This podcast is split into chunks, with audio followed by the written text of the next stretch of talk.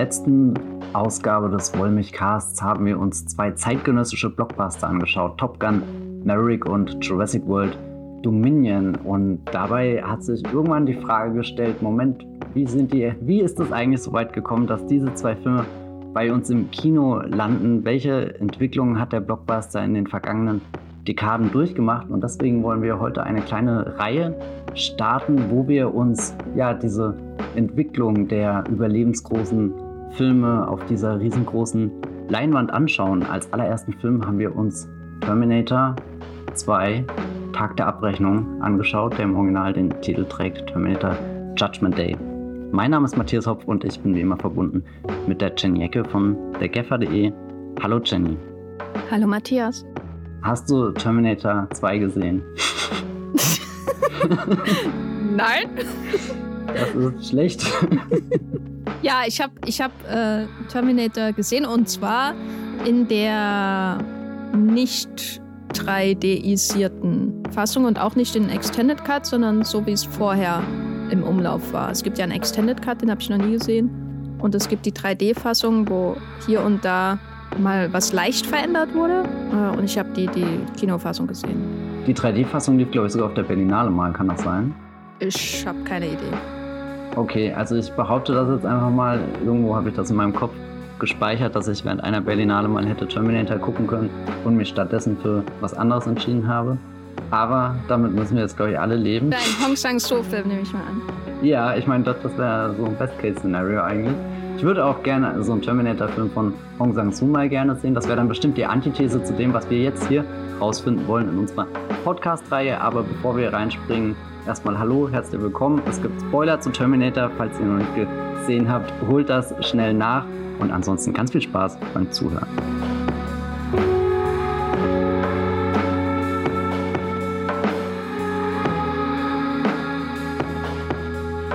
Ja, warum kann Hong Sang-soo nicht unbedingt den idealen Terminator-Film drehen? Oder vielleicht, warum wäre Hong Sang-soos Terminator-Film der ideale? Äh, ich kann mir sehr gut vorstellen, dass ein verborgenes Talent von Arnold Schwarzenegger lange Soju-getränkte Gespräche über sein Liebesleben sind an einem Tisch in einem Restaurant in äh, Busan. Also insofern bin ich absolut offen für Hong Sang-soos Terminator. Hong Sang-soos Terminator Alone at the Sea at Night? Nee, wie, wie muss man den dann nennen? Ich würde ihn einfach nennen The Terminator Alone at Night und die letzte Szene ist einfach, dass Kim Min-hee sagt, I'll be back und dann geht sie und kommt nie wieder und er sitzt allein da und schaut in sein Soju-Glas. Man kann ihn auch in dem See versenken und dann ist nur noch sein Daumen übrig, der rausguckt. Das wäre auch toll irgendwie, wenn er so, so sich auch nicht mehr bewegen kann, weil er in dem Moment schon einrostet. Aber du siehst irgendwie, dass die Augen ein bisschen traurig sind und, und dann weißt du nicht, ob es Tränen sind oder, oder einfach Wasser oder, oder pinkelnde Fische. Hm. Ich werde dir jetzt aber nicht helfen, wie du deine Überleitung kriegst äh, zu unserem Thema. Das musst du alleine machen. Ja, ich glaube, ich habe mich, ah, ich habe schon sehr viel geredet in der Hoffnung, dass wir irgendwie zurückkommen. Aber dann lass uns einfach mal die Brechstange rausholen, weil ich glaube, das wäre auch das, was mindestens eine dieser Figuren hier in dem Film äh, tun würde. Und ich rede von keiner Maschine, sondern von Linda Hamilton. Unsere Reihe über die Entwicklung des Blockbuster-Kinos. Ich gebe dir den Ball zurück, Jenny. Danke. magst, Schöne Frage. Du, Sehr gut ausformuliert. Ja, magst du äh, ganz kurz vorstellen, was äh, wir oder vor allem du dir äh, für Gedanken gemacht hast, welche Filme wir uns so grob anschauen werden, in was für Jahren wir uns bewegen und was da dann wirklich der Fokus ist? Also was, was verbindet diese Blockbuster, die wir jetzt im Wollmilchcast anschauen? Vielleicht eins zur Begriffsklärung. Wir haben hier ja auch schon über, über Blockbuster äh, unterschiedlichster Dekaden gesprochen im Wollmilchcast. Und das, was wir als Blockbuster verstehen, ist wirklich dieses, vielleicht nennt man es am besten Wirtschaftsmodell Blockbuster. Weil im Grunde ist ja zum Beispiel auch vom Winde verweht, über den wir ja noch nicht gesprochen haben, leider, vielleicht irgendwann, äh, äh, wird awkward, äh, ein Blockbuster gewesen. Und der Begriff war auch schon geläufig in den 50er Jahren zum Beispiel. Da wurde schon äh, von Blockbustern gesprochen, weil das eben Filme waren, wo die Menschen äh, bis um die Ecke des nächsten Hauses, quasi bis um den Block herum gestanden, nicht gebastelt haben. Und wir reden aber jetzt von diesem Wirtschaftsmodell, das äh, quasi auch im, im Zuge der Entwicklung des New Hollywood-Kinos sich in Hollywood so etabliert hat, eher zufällig und das ja, begann 1972. Das, äh, äh, Im Grunde gab es so mehrere Schritte. Also das ging da sehr stark um die, zunächst um die Frage, in wie vielen Kinos auf einmal ist ein Film zu sehen, was uns, glaube ich, in diesem Podcast nicht so interessieren wird, weil die alle in vielen Kinos, vielen tausend Kinos äh, in den USA zu sehen gewesen sind. Aber das war so diese, waren so diese Etappen des Blockbuster-Kinos. Also erst kam der Pate und hat so ein bisschen die Idee des Startwochenendes revolutioniert, weil er landesweit ausgerollt wurde und dann kam der vielleicht eher noch mit dem Blockbuster assoziierte Jaws, also der weiße Hai von Steven Spielberg, der an einem Tag landesweit ins Kino kam, was auch eine absolute Innovation war. Normalerweise kamen erst Filme an der Ostküste in einer Großstadt und an der Westküste in einer Großstadt und dann hat sich das so über Monate hinweg irgendwie aufgebaut. Und Jaws kam am selben Tag und Jaws ist natürlich auch wichtig, weil da schon so erste Versuche mit äh, Merchandising zum Beispiel getätigt wurden und äh, gilt auch als erster Sommerblockbuster. Ähm, wobei ich sagen würde, dass Batman dann eher etablieren später war für diese Idee des Sommerblockbusters. Batman von Tim Burton, über den wir ja auch schon gesprochen haben. Und dann kam natürlich ein Film. Weiß nicht, ob äh, Matthias, ob du schon mal von dem gehört hast. 1977 im Mai. Was kann das sein? Oh, da, das ist leider ein toter Winkel bei mir. Ja. Also ich kenne den noch unter Krieg der Sterne. Und ich werde ihn auch für immer so nennen, außer wenn ich ihn nicht so nenne. Ich werde ihn auf jeden Fall nie Episode 4 nennen. Ähm, da kam äh, Star Wars ins Kino und der hat so diesen Aspekt der Effekte, der ja schon in dem Hai aus der Weiße Hai sehr wichtig war, ähm, natürlich noch viel weiter getrieben durch den, den Weltraumaspekt, sage ich mal, äh, die, die Raumschiffe und so weiter und so fort. Und natürlich die Idee, dass das Sequel bei Star Wars im Grunde schon in dem ersten Film mitgedacht wurde durch die, die die Bedeutung des Merchandise. Und so hat sich dann der, der Blockbuster quasi in seiner, nenne ich es mal, äh, willkürlich, weil ich es kann in diesem Podcast, in seiner klassischen Phase entwickelt als so ein Verwertungsmodell, das auch äh, ästhetisch quasi wiederkehrende Merkmale hat, vor allem zum Beispiel die Effekte, aber auch zum Beispiel narrativ durch die Art und Weise, äh, welche Helden welche Geschichte durchleben und natürlich so im größeren narrativen Zusammenhang durch die, äh, durch die Sequelisierung des Ganzen. Das ist sowas, was sich durchgezogen hat, auch durch die 80er Jahre. Wir kennen alle Indiana Jones und Back to the Future und diesen ganzen Kram, den die Duffer-Brüder den ganzen Tag gucken. Und das ist so die klassische Jenny, Phase. lass dir die 80er nicht kaputt machen durch die Duffer-Brüder.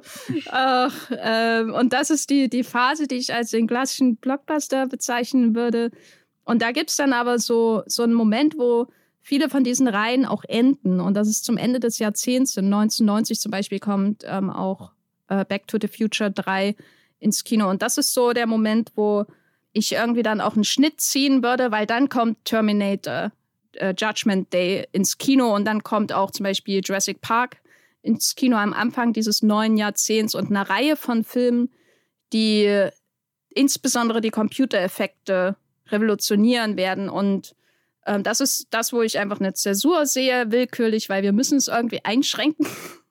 Und deswegen nenne ich das mal, wenn wir vorher die Klassik hatten, äh, die Moderne. Und wir wollen in dieser Reihe anhand von einigen Filmen aus den kommenden 20 Jahren schauen, wie denn diese Moderne aussieht, wie sich der Umgang mit Effekten verändert. Und wir werden am Ende auch so ein bisschen schauen, jetzt kommt quasi mein, meine Post-Credit-Scene dieser Einleitung, wie, wie die dritte Phase beginnt. Aber mir, zu der sage ich jetzt natürlich noch nichts. Das kann ich jetzt noch nicht verraten. Ihr müsst ja dranbleiben durch alle Folgen. So, jetzt habe ich aber sehr viel geredet, Matthias. Ähm, und wir müssen zurück zu Terminator. Und vielleicht kannst du allen, die nicht den ganzen Tag auf Wikipedia-Einträgen von Terminator Judgment Day verbringen, kurz erklären, warum der im Kontext dieser vielen, vielen ganz großen Blockbuster-Namen, die wir eben hatten, also von Star Wars bis hin zu Back to the Future und sogar Batman, warum ausgerechnet dieser Terminator 2 so was Besonderes ist, so in diesem Geschäft?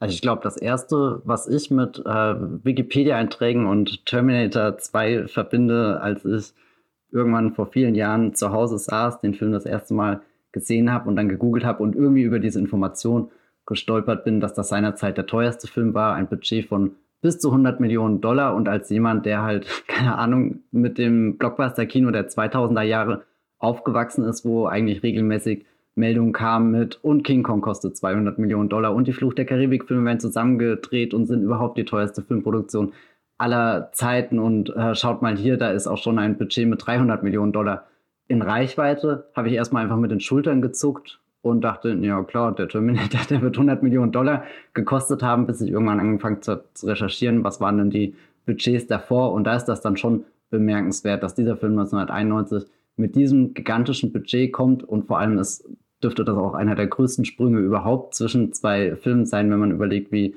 äh, kostengünstig der erste Teil damals produziert wurde. Da ist vielleicht so die schönste Zahl, die existiert, dass Herr Cameron irgendwie die Rechte für einen Dollar verkauft hat und später einfach eine Fortsetzung für 100 Millionen Dollar gedreht hat. Uh, that's Hollywood. Aber es ist natürlich nicht nur, ähm, also beziehungsweise du, du hast schon einen riesengroßen Film, der aufgeladen ist, bevor überhaupt die Leute um die ganzen Häuserblöcke stehen, um, um dieses große Spektakel anzuschauen. Nee, der andere Grund, warum Terminator so interessant ist im Kontext dieser Reihe, ist ja einfach die äh, bahnbrechende Arbeit mit Spezialeffekten. Die hat er natürlich nicht erfunden. Da gab es schon davor ganz viele verschiedene Beispiele, die du jetzt auch schon genannt hast. Unter anderem eben Star Wars, wo auch natürlich ILM ein wichtiger Name ist. Die Firma, die bei Lucasfilm schon für viele äh, interessante und wegweisende Spezialeffekte gesorgt hat, ist auch hier involviert. Und ich glaube, Terminator ist ein schöner Scharnierfilm weil wir auf der einen Seite noch viel Handwerk aus dem 80er Jahre Actionkino haben, was, was vorhanden ist und überlappt und reinkommt, aber wo dann in, wir werden auch später über eine Szene reden, wo, wo eigentlich dieser, dieser Übergang direkt zu sehen ist, wo, wo dann eben diese Moderne beginnt, wo auf diesen praktischen Effekt, den jeder nachvollziehen kann, etwas trifft, was man eigentlich so noch nicht unbedingt im Kino gesehen hat. Ich meine, Leute, die aufmerksam James Camerons Filmografie verfolgt haben, werden vielleicht ein paar Jahre vorher die Evans geschaut haben und nicht nur beeindruckt gewesen sein von den ganzen Unterwasseraufnahmen, sondern vielleicht auch von einer äh, unheimlichen Präsenz, einem alienartigen, keine Ahnung, Geschöpf, das sich in Form einer schwebenden Masse durch die engen Gänge äh, dieser, dieser Unterwasserstation den Weg bahnt. Das sieht so ein bisschen aus, wie als schaust du diesen riesengroßen Seifenblasen zu, die manchmal durch diese Ringe, äh, keine Ahnung, geblasen werden und dann so vor sich hin blubbern, schweben, gleiten, was auch immer. Und das war, glaube ich, damals auch schon ein sehr besonderer Moment. Also nicht nur diesen ganzen Film unter Wasser zu sehen, sondern dann auch noch da in diesem Wasser, was ja, was ja gar nicht so einfach ist, damit zu drehen, dann da auch noch so eine, eine digitale Präsenz drin zu haben, die da gar nicht reingehört. Und ich glaube, der Terminator macht das nochmal eine Spur größer, nochmal eine Spur ausstellender, weil auch ganz viel äh, Bewegung damit dabei ist. Also das größte Aushängeschild des Films ist dieser T1000, der quasi das, das nächstneuere Modell ist. Es ist nicht mehr Arnold Schwarzenegger, nicht mehr dieser Actionstar aus den 80ern, wo du das Gefühl hast, du könntest auch einfach mal die Muskeln anfassen, um zu überprüfen, ob die echt sind oder ob er sich die irgendwie aufgeklebt hat, ob das Teil seines Kostüms ist, egal wie, wie unreal seine, seine, seine Körperform aussieht. Aber wenn du dann diesen, diesen T 1000 siehst, der einfach anfängt zu, zu schmelzen, sich zu verformen, sich selbst zu heilen, da siehst du auf einmal im Kino, also ich weiß nicht, ich habe ihn nicht im Kino gesehen, ich habe ihn irgendwann im Fernsehen gesehen, egal wo du ihn siehst, du siehst einfach eine Bewegung, die danach zigmal wieder im Blockbuster-Kino wiederholt äh, wurde, bis hin zu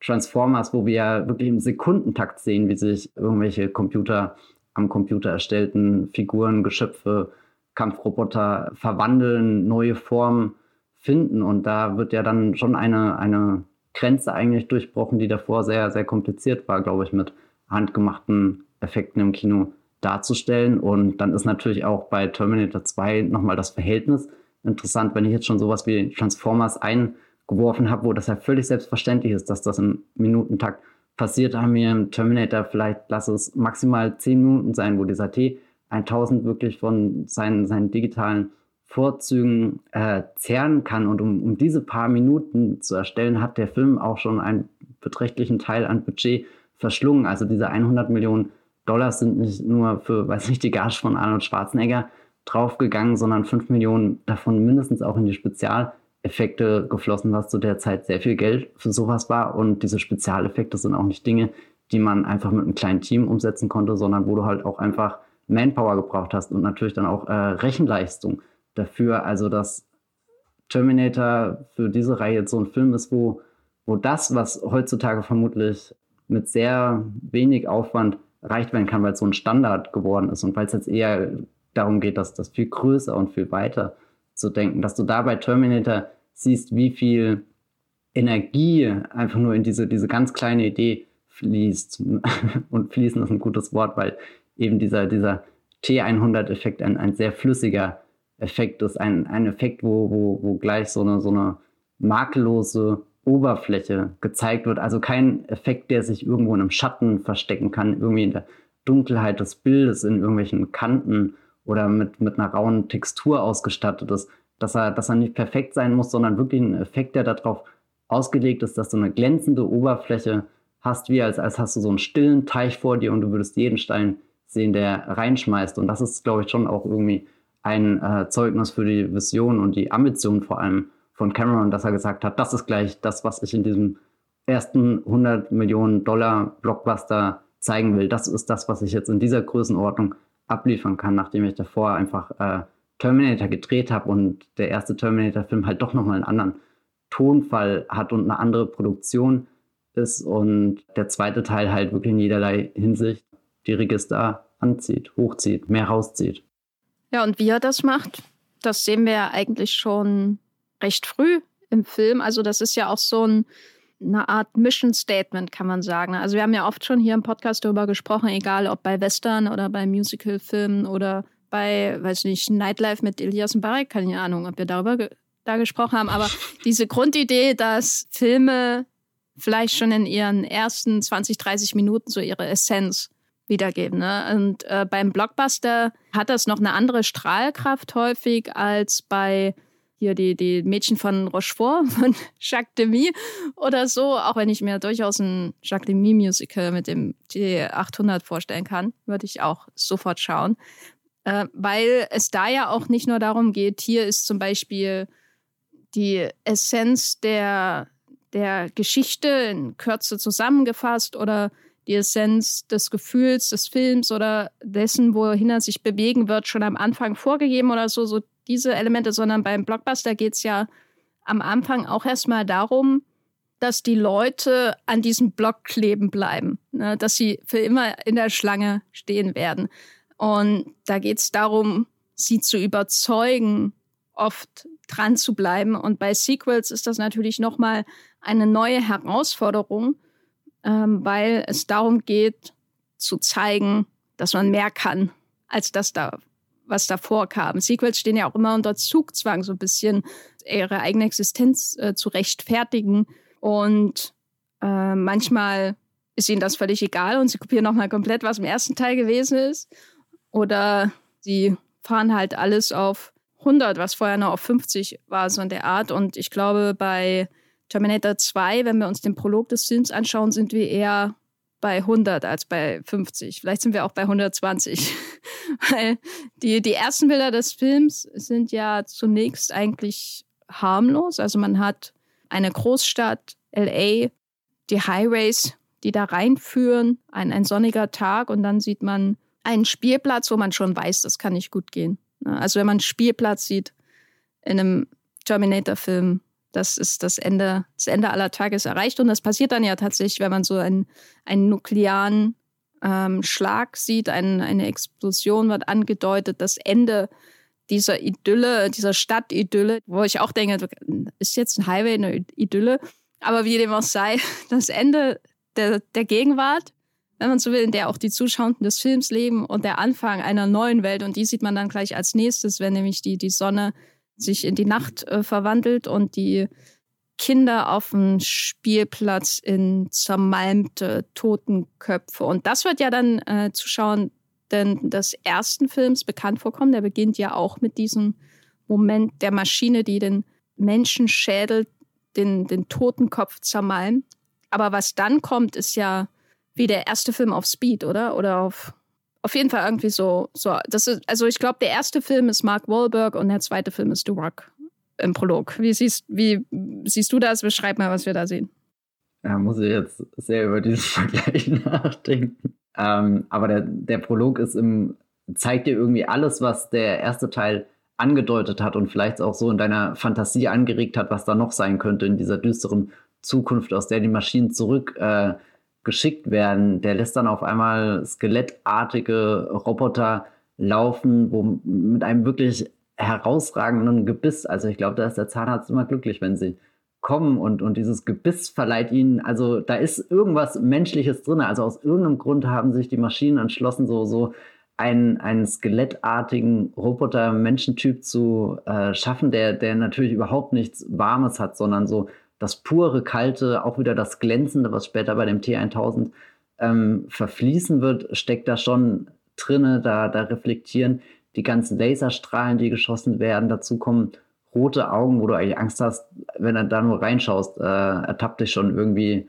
der Tod. Also so der, der Fortschritt rollt im wahrsten Sinne des Wortes über dich drüber, stampft über dich drüber, zerknackt deinen, deinen Schädel mit seinem Skelett.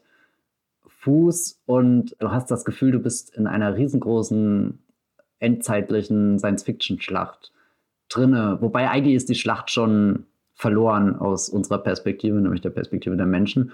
Und die Kontrolldruiden laufen eigentlich nur noch drüber, um so die letzten Überreste zu beseitigen. Also ein, ein ganz düsteres, niederschmetterndes Bild, was dir die Apokalypse, die vielleicht im ersten Teil eher noch so Alibi-mäßig gewirkt hat mit, wir sind nah mit der Kamera an den Figuren dran, weil wir haben nicht das größte Set aller Zeiten zur Verfügung. Und hier geht Cameron einen Schritt zurück und zeigt dir einfach das, das ganze Ausmaß der Zerstörung. Und das ist ja eigentlich auch schon ein, ein mega spannender Aspekt im Hinblick auf, was für Geschichten digitale Effekte später im Blockbuster-Kino antreiben können, dass es ja selten eigentlich um Schöpfungsgeschichten geht. Es geht selten darum, um Dinge entstehen zu lassen. Ich meine, die entstehen davor in dem Prozess, wenn der Film gedreht wird, wenn er in Produktion ist, in Postproduktion ist. Aber wir kommen eigentlich ins Kino und da existieren schon riesige Welten, die aufgebaut sind und vor unseren Augen dann eher auseinandergenommen werden in ihre unendlichen ähm, digitalen Einzelteile. Und Cameron hat eigentlich dieses Auseinandernehmen auch gewissermaßen schon übersprungen und, und zeigt uns einfach nur noch dieses, dieses Zerknirschen von den letzten menschlichen Überresten, ehe der, der kalte digitale Schleier drüber geht. Oh, ähm, sehr poetisch den Untergang hier beschrieben. Äh, ich finde das, ich finde das irgendwie, irgendwie auch mutig oder auch großkotzig. Ich weiß nicht, wie ich das äh, so richtig beschreiben soll, dass er so ein ikonisches Bild einfach reproduziert und noch mehr reinbuttert. Also wir haben, wir haben ja zum Beispiel ähm, bei Jurassic World 3 Dominion, wo wir neulich drüber gesprochen haben, haben wir auch so ein bisschen drüber gesprochen, über so die, diese Strategie.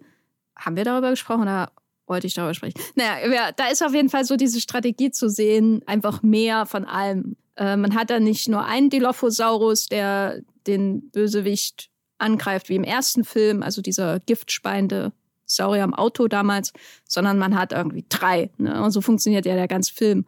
Eigentlich würde ich das negativ betrachten. Also bei anderen Blockbustern finde ich das irgendwie problematisch. Ne? Auch bei, wir haben ja auch mal über hier den neunten Star Wars-Film gesprochen und wo es dann nicht ein Sternzerstörer ist, sondern es ist irgendwie der ganze Himmel voll damit. So in der Art, diese Tendenz von Abrams da in dem Film.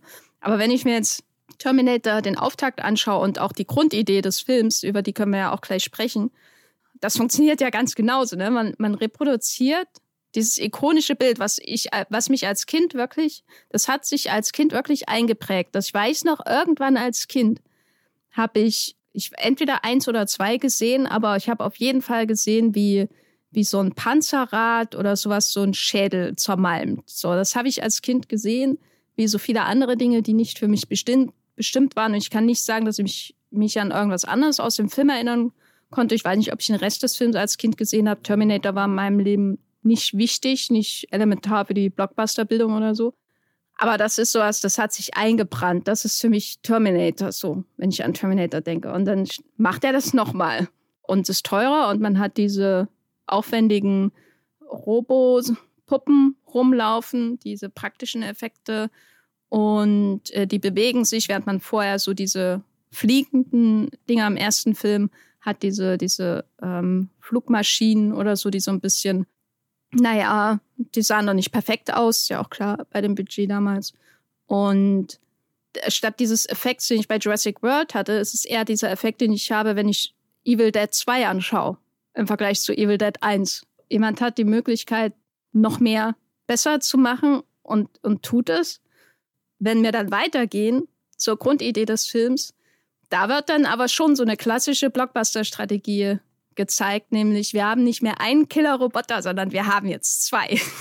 und die treten gegeneinander an. Und das, die werden ja als nächstes dann auch eingeführt. Äh, erst landet der T800 mit seiner Zeitblase, die er in den Truck neben ihn brennt, was ich sehr schön finde. Diesmal ist es mir noch nie so genau aufgefallen, dass er den halben Truck äh, wegbrennt, da mit dieser Energieblase um ihn herum. Die Energieblase wirkt auch noch wie so ein Effekt, den sie einfach aus dem ersten Teil übernommen haben, oder? Äh, das haben sie, glaube ich, mit Rotoscoping gemacht. Das ist halt noch eine ähm, analoge Art Effekt aus den, tief aus den 80er Jahren. Und der geht dann eben hin und mischt ein paar Rocker auf. Und dann lernen wir den zweiten kennen, den T1000, äh, der aussieht wie Robert Patrick. Und da ist es interessant, der zieht sich ja dann eine Polizeiuniform auf, an. Und äh, ich weiß nicht, ob du jemals beim Schauen dieses Films diesen Moment hattest oder ob du vorher genau wusstest, worum es geht. Aber als ich da gestern da saß, dachte ich schon, wie ist das, wenn man jetzt nicht die Story dieses Films kennt? Weiß man eigentlich, wer von beiden der Retter ist und wer der Jäger?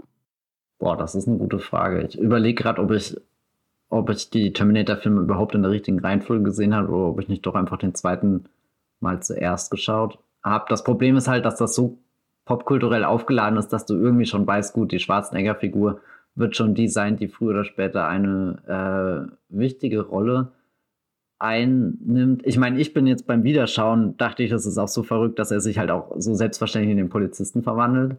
Weiß gar nicht, wie, wie das 91 gewirkt hat, dass du den Film geschaut hast. Ich glaube, darüber könnte man ja schon fast einen einzelnen Podcast machen, dass, dass Schwarzenegger hier die, die Lederjacke, das Motorrad und äh, die Sonnenbrille wählt und, und der andere, der halt der, der optimiertere ist, der perfektere, ähm, der, der über krassere Fähigkeiten in Anführungsstrichen verfügt durch äh, sein, seine, sein Verformungsfeature, äh, Selbstheil, äh, Feature, ähm, dass der in diese Uniform schlüpft, die ihm ja auch gleich wie angegossen steht. Also ich meine, die Lederjacke passt auch schon perfekt zu Schwarzenegger, aber der steht schon eher wie so eine, so eine Wucht im Raum. So, weißt du, das ist halt die mächtige Eiche und das ist okay so. Aber der kann sich halt auch nicht verstecken. Während dieser Kopf, der ist dann so, so, so angepasst, da sitzt die Kleidung perfekt, der geht auch perfekt unter in den, den Szenen, wenn wir später durch diese Arkaden, durch diese Mall oder so rennen. Ich meine, den, den Schwarzenegger würdest du sofort raus erkennen, auch wenn er nicht irgendwie mit der Pappgun rum läuft. Das ist ja auch das Unheimliche bei dem T1000, dass er jeder sein kann und in dem Film ja auch mehrmals Gebrauch davon macht und wir das auch so, so schrittweise seine, seine ähm, Fähigkeiten erfahren. Ich glaube, spätestens, wenn dann so Hausbesuche stattfinden, unter anderem Xander Berkeley aus The Walking Dead in einer Mini-Rolle, äh, glaube ich, da, da rafft man dann schon, wer der Gute, wer der Böse ist. Aber ich finde den Gedanken eigentlich interessant, wenn, wenn jemand völlig unvoreingenommen diesen Film schaut, nach und nach rauszufinden, wer ist hier eigentlich jetzt der Gute. Das kann man ja sogar noch weiter ausweiten auf die Linda Hamilton-Figur. Da gibt es ja auch mehrere Szenen, wo in Frage gestellt wird, wenn du jetzt nicht unbedingt weißt, was im ersten Teil passiert ist, ob das, was sie erzählt, Hand und Fuß hat oder ob sie sich das ausdenkt. Und sie wird ja selber zum Terminator an einer Stelle, wenn sie die Zukunft durch einen Mord im Grunde einer halben Familie verändern möchte.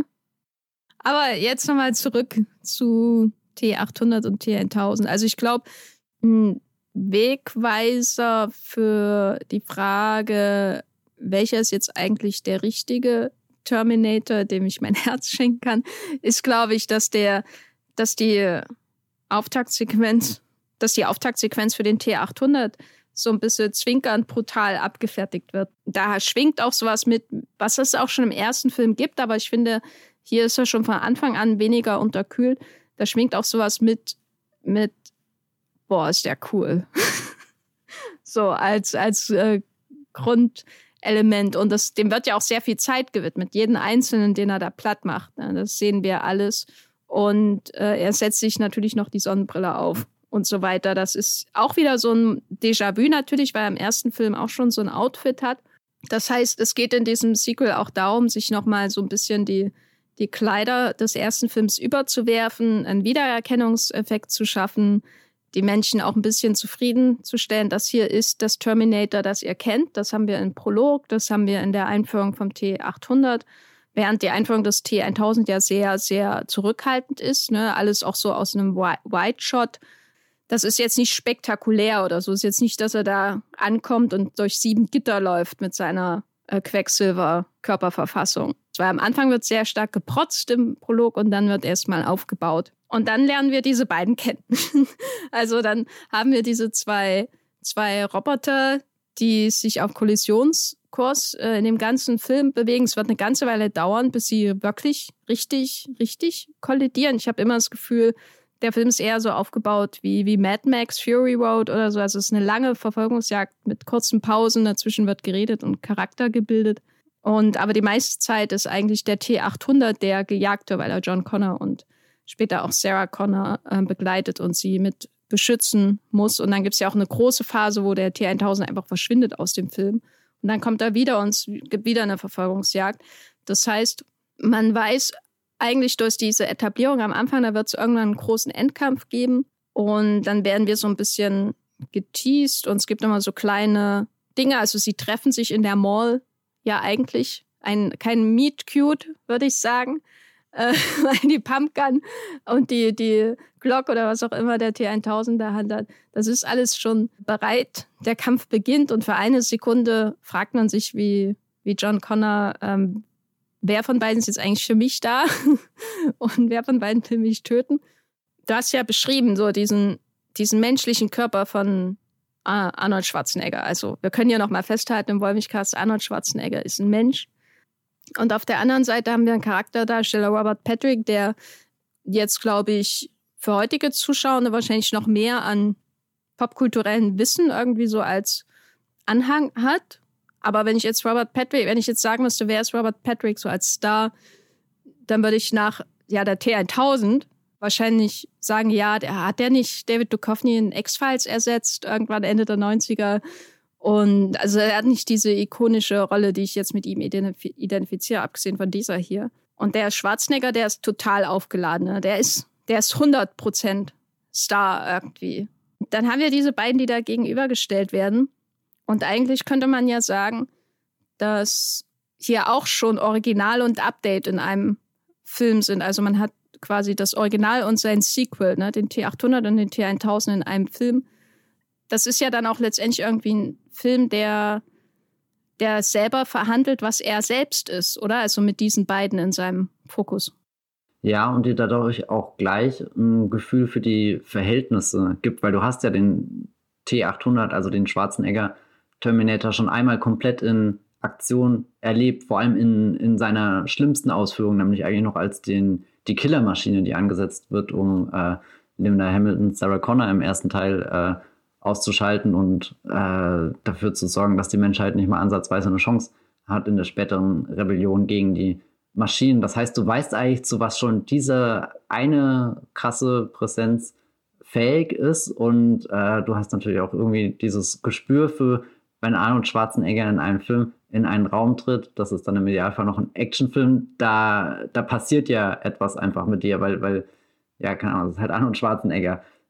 Und dann äh, ist aber ausgerechnet die, dieser, dieser überlebensgroße Typ nicht das, das Stärkste, nicht das, nicht das Beste, was du zu Gesicht bekommst. Also irgendwie als, äh, sagt dir die Fortsetzung auch schon, äh, wir versuchen das gar nicht zu übertreffen. Wir sind uns schon eigentlich ziemlich sicher, dass wir das in diesem Moment übertreffen, weil guck mal, Schwarzenegger hat ja bis, bis zu der allerletzten Minute nicht wirklich die Oberhand gegen den T 800. Also er versucht ja immer gegen was anzukommen, was der Film einfach festgesetzt hat, was in, in allen Dingen besser ist. Das ist, äh, kann sich schneller verwandeln, kann schneller wieder aufstehen, hat Fähigkeiten, die auch der, der T800 erstmal ähm, lernen muss, weil, weil er eben ein ja, veraltetes äh, Modell ist und trotzdem hat ja der Film irgendwo das Plädoyer, dass das Original doch mehr kann, als wir auf den ersten Blick denken, als wir ihm vielleicht zutrauen würden. Also auf so einer ganz praktischen Ebene. Der Schwarzenegger Terminator hält ganz schön lang in den Kämpfen durch. Der bekommt den Kopf irgendwie zerquetscht, zermalmt, aufgerissen. Du siehst schon irgendwann auch dieses eklige Terminator-Skelett durch, was ihn dann total unmenschlich äh, wieder erscheinen lässt. Und, und gleichzeitig sei irgendwie der, der größte Twist, den der Film einbaut, dass ausgerechnet dieser, dieser Terminator, der aufs Abstellgleis gehört, der, der gerade ersetzt wird von, von dem viel cooleren neuen Spielzeug, was es jetzt im, keine Ahnung, Katalog zum Bestellen gibt für alle Apokalypsenmacher, Macherinnen, ähm, der erweist sich dann als eine, eine sehr sensible Präsenz unter all der Rechenleistung, deren Perspektive wir sogar manchmal einnehmen. Wir haben ja seinen Point of View, wenn wir durch diese, diese, diesen roten Digitalbildschirm schauen, wo ganz viele Zahlen rumrattern, Informationen reinfließen, die dich Dinge berechnen können und die, die erstmal so, so gar nichts Nahbares haben, weil es einfach nur, nur kühl und kalkulierend eben ist. Und, und dann geht diese Maschine eine Bindung mit einem Kind ein, wird auf die Seiten der Guten gezogen, ist auf einmal nicht mehr der Zerstörer, sondern der Beschützer und, und ist halt der hundertmal äh, komplexere, tiefere Charakter, während das Neue ja im wahrsten Sinne des Wortes eine, eine aalglatte Oberfläche ist, die spiegelt, an der alles abblitzt, aber die auch ein bisschen so eine, so die, die Unheimlichkeit mitbringt, sie könnte alles verschlingen. Da muss ich jetzt äh, hier an äh, die Matrix-Sequels denken, wo ja auch Mr. Smith irgendwann, Agent Smith hier, sein, ähm, seine Hand einfach in Neo reinsteckt und ihn anfängt in so einer Quecksilbermasse zu ertränken. Und wenn, wenn er nicht aufgehalten werden würde, würde er vermutlich die ganze Matrix, die ganze Welt, den ganzen Film verschlingen. Und dann würden wir einfach so, weiß nicht, so einem, so einem Tropfen zugucken, der ein bisschen pulsiert, aber wo auch gar nicht mehr da ist. Und jetzt habe ich ein bisschen den Faden verloren in meinem Gedankengang. Auf alle Fälle, äh, um es runterzubrechen, Terminator 2 stellt uns schon was Neues vor und sagt, guck mal, das ist cool, das hat sehr viele Fähigkeiten aber steht auch ganz stark immer noch hinter dem Originalgedanken, der in ihm drin steckt. Ja, man könnte auch sagen, wenn man jetzt mal auf eine größere abstrakte Ebene geht, wenn wir hier auf der einen Seite den Star der 80er haben, den Actionrecken, der, wenn ein Schlag ihn trifft, blutet, sind wir schon fast bei Shakespeare, ne? Bei The Merchant of Venice, glaube ich. Shakespeare und James Cameron sind für mich eine Liga. Ja, und der eben trotz seiner storytechnisch Unmenschlichkeit und seiner Maschinennatur trotzdem veränderbar ist, der, der vielleicht auch, wenn man das weiterdenkt, ne, die, die blutigen Wunden und den geöffneten Kopf mit dem fast schon USB äh, Ding drinne, dem Speichersatz oder CPU oder was weiß ich, halt den Arbeitsspeicher, den er drin hat, wenn man weiterdenkt, ist, ist da ja das Altern eigentlich schon eines realen Menschen mitgedacht. Also natürlich der T800, der altert nicht, außer dann in den späteren Sequels, wo sie sehr damit kämpfen mit dem Altern. Aber er ist in seinem Image, um jetzt mal auf dieser abstrakten Ebene zu bleiben, er ist da irgendwie auch konstant. So, während ihm gegenüber sein sein nächstes Modell, sein Update, sein seine bessere die bessere Version seiner selbst ist ein Gestaltwandler. Der sieht aus wie Robert Patrick, weil er Lust drauf hat. Und das Gestaltwandlerische, diese Art und Weise, wie er ähm, sich ständig in alles verwandeln kann, das kann man natürlich dann auch so ein bisschen abstrahieren ne, auf dieses, diese Entwicklung des Blockbuster-Kinos, das den Star immer mehr in den Hintergrund gerückt hat. Und die Effekte in den Vordergrund, die Marke vielleicht auch letztendlich. Aber das ist eben auch nichts, worauf man bauen kann, weil im Zweifelsfall wirst du halt in eine Stahlschmiede geschubst und äh, zersetzt dich, ne? Äh, möchte ich damit sagen. Also, wenn man den Film begreift als Abhandlung über das klassische und das moderne Blockbuster-Kino, dann würde ich sagen, im Film gewinnt, gewinnt das Klassische. Aber wenn man in die echte Welt schaut, dann könnte man durchaus darüber diskutieren. Erstens, ob jemand gewonnen hat zwischen diesen beiden oder eben ob äh, der, der Kampf noch andauert. Ne? Tom Cruise würde eindeutige Antwort geben, aber ich würde sagen, das Marvel Cinematic Universe würde auch eine eindeutige Antwort geben. Was ich spannend finde, wenn du sagst, wir sehen ja, dass es sich verwandeln kann. Das Alte bei Terminator 2, als ich den jetzt wieder geschaut habe, fand ich erstaunlich, wie viele Szenen es auch gibt, in denen wir verstehen, wie er funktioniert, wie er zusammengesetzt wird. Also am Ende hatte ich das Gefühl, ich könnte auch so einen Terminator selbst operieren oder irgendwie äh, einen, einen Chip aus seinem Kopf entfernen, weil, weil er hat irgendwie diesen Hautüberzug, du siehst, wie der abgetrennt wird, du siehst, was da drunter steckt. Also so ganz viele Momente, wo auch dieser, dieser, dieser Terminator ein bisschen entmystifiziert wird, also jetzt nicht irgendwie im negativen Sinn, sondern verständlicher gemacht hat. Also wie als äh, ist auch dieser zweite Terminator-Film so ein bisschen so eine Anleitung, damit jeder für sich zu Hause seinen Terminator zusammenbauen kann, während dieser neue Terminator ja total unbegreifbar bleibt. Also sicherlich 91, wenn man das im Kino gesehen hat und einfach weggeblasen war von dem Effekt. Aber auch jetzt, was wollen denn, also so, so dieses, dieser Gedanke, wo wir bestimmt später auch drauf kommen können, wie, wie, wie viele Umstände es bereitet, dem überhaupt was anzutun, den, den zu töten, weil, weil du eben nicht irgendwie eine Schicht abziehen kannst. Du kannst nicht irgendwo mit einem Schraubenzieher ansetzen und anfangen, irgendwie die, die Platte rauszudrehen, äh, wo die ganzen, keine Ahnung, Systemspeicherungen drinne sind, sondern er ist einfach sowas, ähm, also einerseits kannst du ihn sehr konkret beschreiben, aber er hat auch was, was Undefinierbares. Er lässt sich einfach nicht greifen. Also wie willst du diesen Terminator packen, schütteln und sagen, bitte geh jetzt wieder zurück, wir haben genug von dir. Und das finde ich einen sehr interessanten Gedanken, dass dieses, dieses Neue auch mit so einem, äh, äh, wir haben keine Ahnung davon, wir können es nicht kontrollieren, wir können es nicht greifen, nicht, nicht begreifen, während von dem Alten bekommen wir ein immer besseres, klareres Verständnis und können das sogar anpassen, für uns nutzen. Also dieser, dieser junge John Connor, den wir kennenlernen, der ist ja jetzt kein, kein eingeschüchtertes Kind, obwohl er jeden Grund ähm, dazu hätte, eigentlich einfach nur äh, schreiend sich unter der Bettdecke zu verkriechen, aber er ist eigentlich jemand, der ziemlich schnell so ein Draht aufbaut und, und den, den Terminator auch irgendwie zu seinem eigenen Projekt mitmacht. Also so wie Anakin Skywalker später an C3PO schraubt oder so äh, fängt er ja auch an, mit diesem Terminator zu reden, sich mit ihm anzufreunden. Da steckt auch irgendwie so ein bisschen diese, diese äh, Kind und, weiß nicht, äh, E.T.-Magie drinne.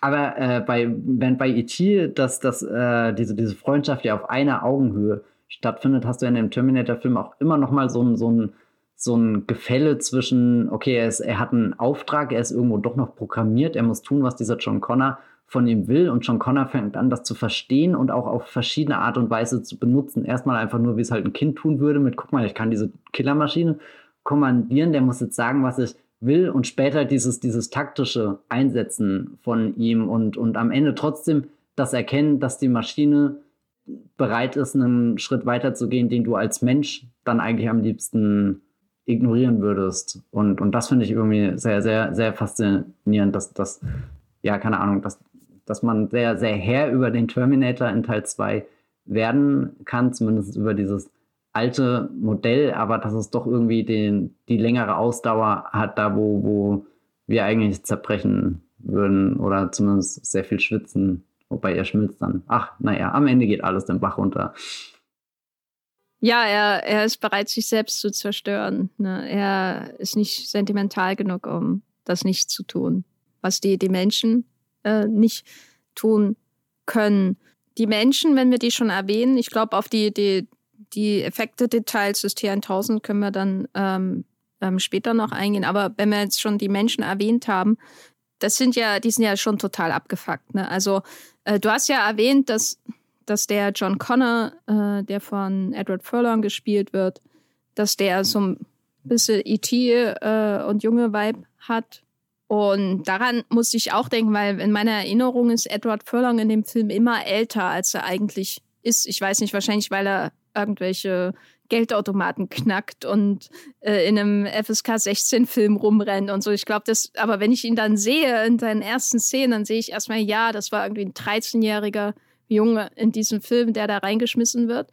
Und er wirkt ja auch wie ein 13-jähriger Junge. Er ist so, dass die, die, das Stranger Things Staffel 1 Alter, würde ich sagen, um mal bei den Duffer-Brüdern zu sein. Es ist aber alles viel, viel düsterer als das, was wir vielleicht heute auch in Blockbustern mit diesem Schema von Mentor und, und Junge assoziieren, weil das, was das Blockbuster-Kino ja auch vorangetrieben hat und was es so erfolgreich gemacht hat, ist ja auch so dieses gezielt, dieser gezielte Fokus auf nicht nur eine junge Zielgruppe, die Hollywood lange Zeit nicht wirklich ähm, beachtet hat, außer in B-Filmen, sondern auch eine männliche junge Zielgruppe und die gerade auch in diesen Urfilmen der 80er Nostalgie, das sind ja immer auch Filme, wo sich insbesondere irgendwie zwölfjährige Jungs sich wunderbar drin wiederfinden können, wenn man so denkt an E.T. und auch äh, die Goonies und auch Back to the Future, da ist er ja schon ein bisschen älter, aber und aber auch Stranger Things natürlich ist das ist ja jetzt quasi äh, die Destillation dieser Idee. Ne? Man hat da gleich irgendwie drei oder vier Jungs, die dann, oh mein Gott, Mädchen äh, in der ersten Staffel äh, äh kennenlernen. Und in Termina Terminator funktioniert ähnlich. Also man könnte den Film zum Beispiel auch vergleichen mit, um eine neuere Version dieser, dieser Dynamik ähm, aufzubringen, äh, mit, ähm, ja, sowohl Spider-Man, wie heißt der erste Film? Homecoming, als auch vielleicht äh, mit einer größeren Gender-Diversität äh, Doctor Strange in the Multiverse of Madness. Oder also da hat man ja auch einen sehr jungen Menschen an der Seite eines äh, großen Helden.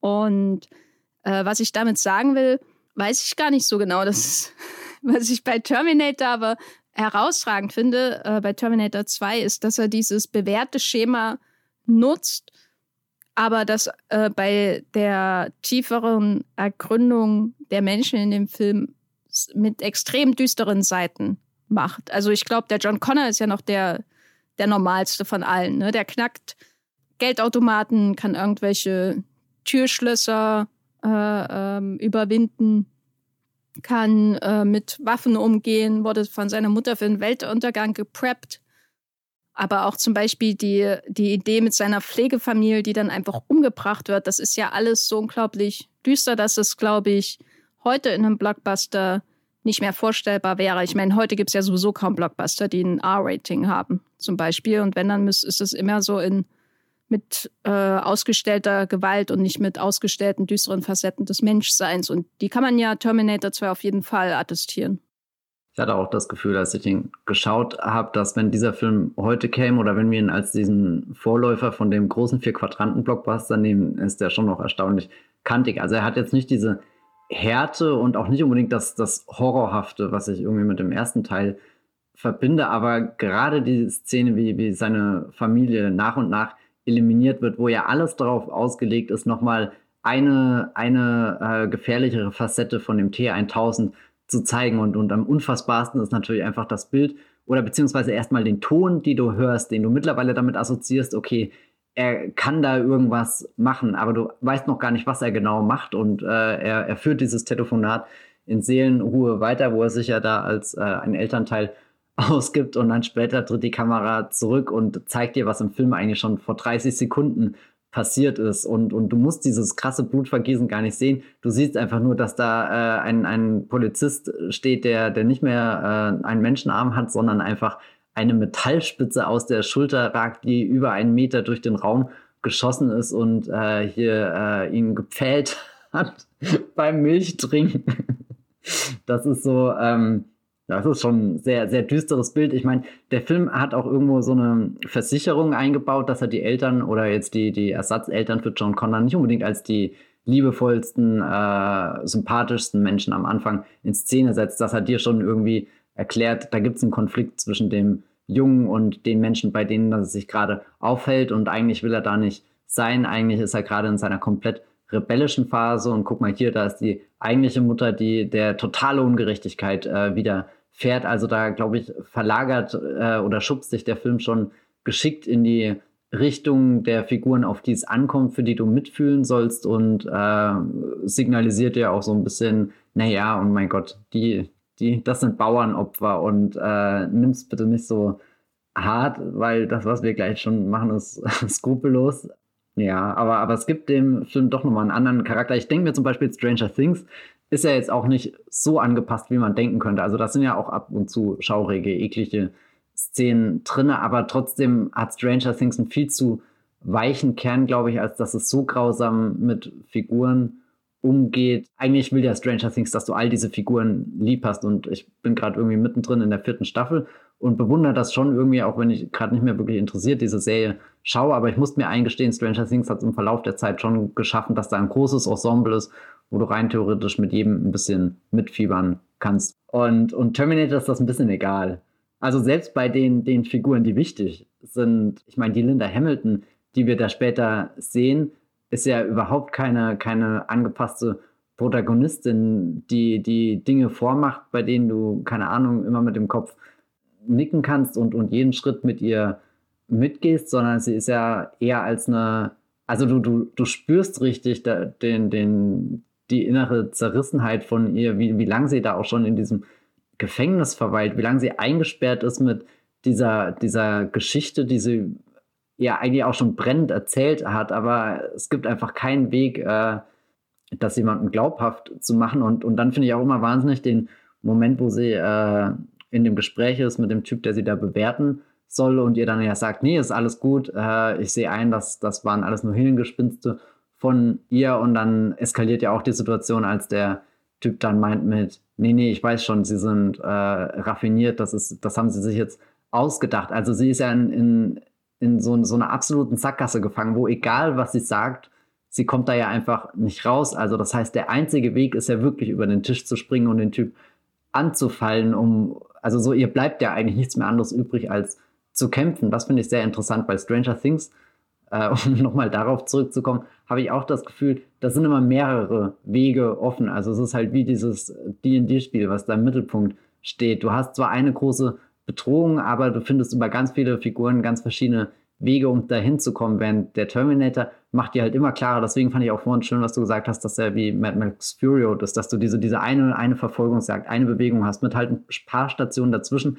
Aber es wird nicht einfach passieren, dass Sarah Connor da rausgelassen wird und das geregelt wird, dass sie irgendjemand zuhört, sondern da, da ist, muss mindestens eine Grenzüberwindung stattfinden. Keine Überwindung, eigentlich eine Grenzüberschreitung. Und das wird ja auch vielleicht dann auf der anderen Seite schön gespiegelt, wie, wie hart das für sie ist, irgendwo da rauszukommen aus dieser, aus dieser Gummizelle, aus diesem Raum, überhaupt um, um was Wahres zu sagen, was auch irgendwie akzeptiert wird. Und auf der anderen Seite hast du halt einen T1000, der sich in jeden Menschen verwandeln kann, der einfach durch Dinge durchgehen kann, also für den all diese Grenzen gar nicht existieren. Und, und das ist ja, also das, das bringt in den Film auch einfach was, was Schönes, Explosives. Oder, oder ich gucke ihn und bin richtig unruhig dabei. Also ich fühle diese, diese Ungerechtigkeit und die wird halt dadurch verstärkt, dass der Böse einfach weiter, weiter, weitergehen kann und von niemandem aufgehalten wird, sondern im Gegenteil dadurch, dass er ja auch sogar sich dann noch die Uniform überzieht, wird er ja im Endeffekt sogar von allen eingeladen, einfach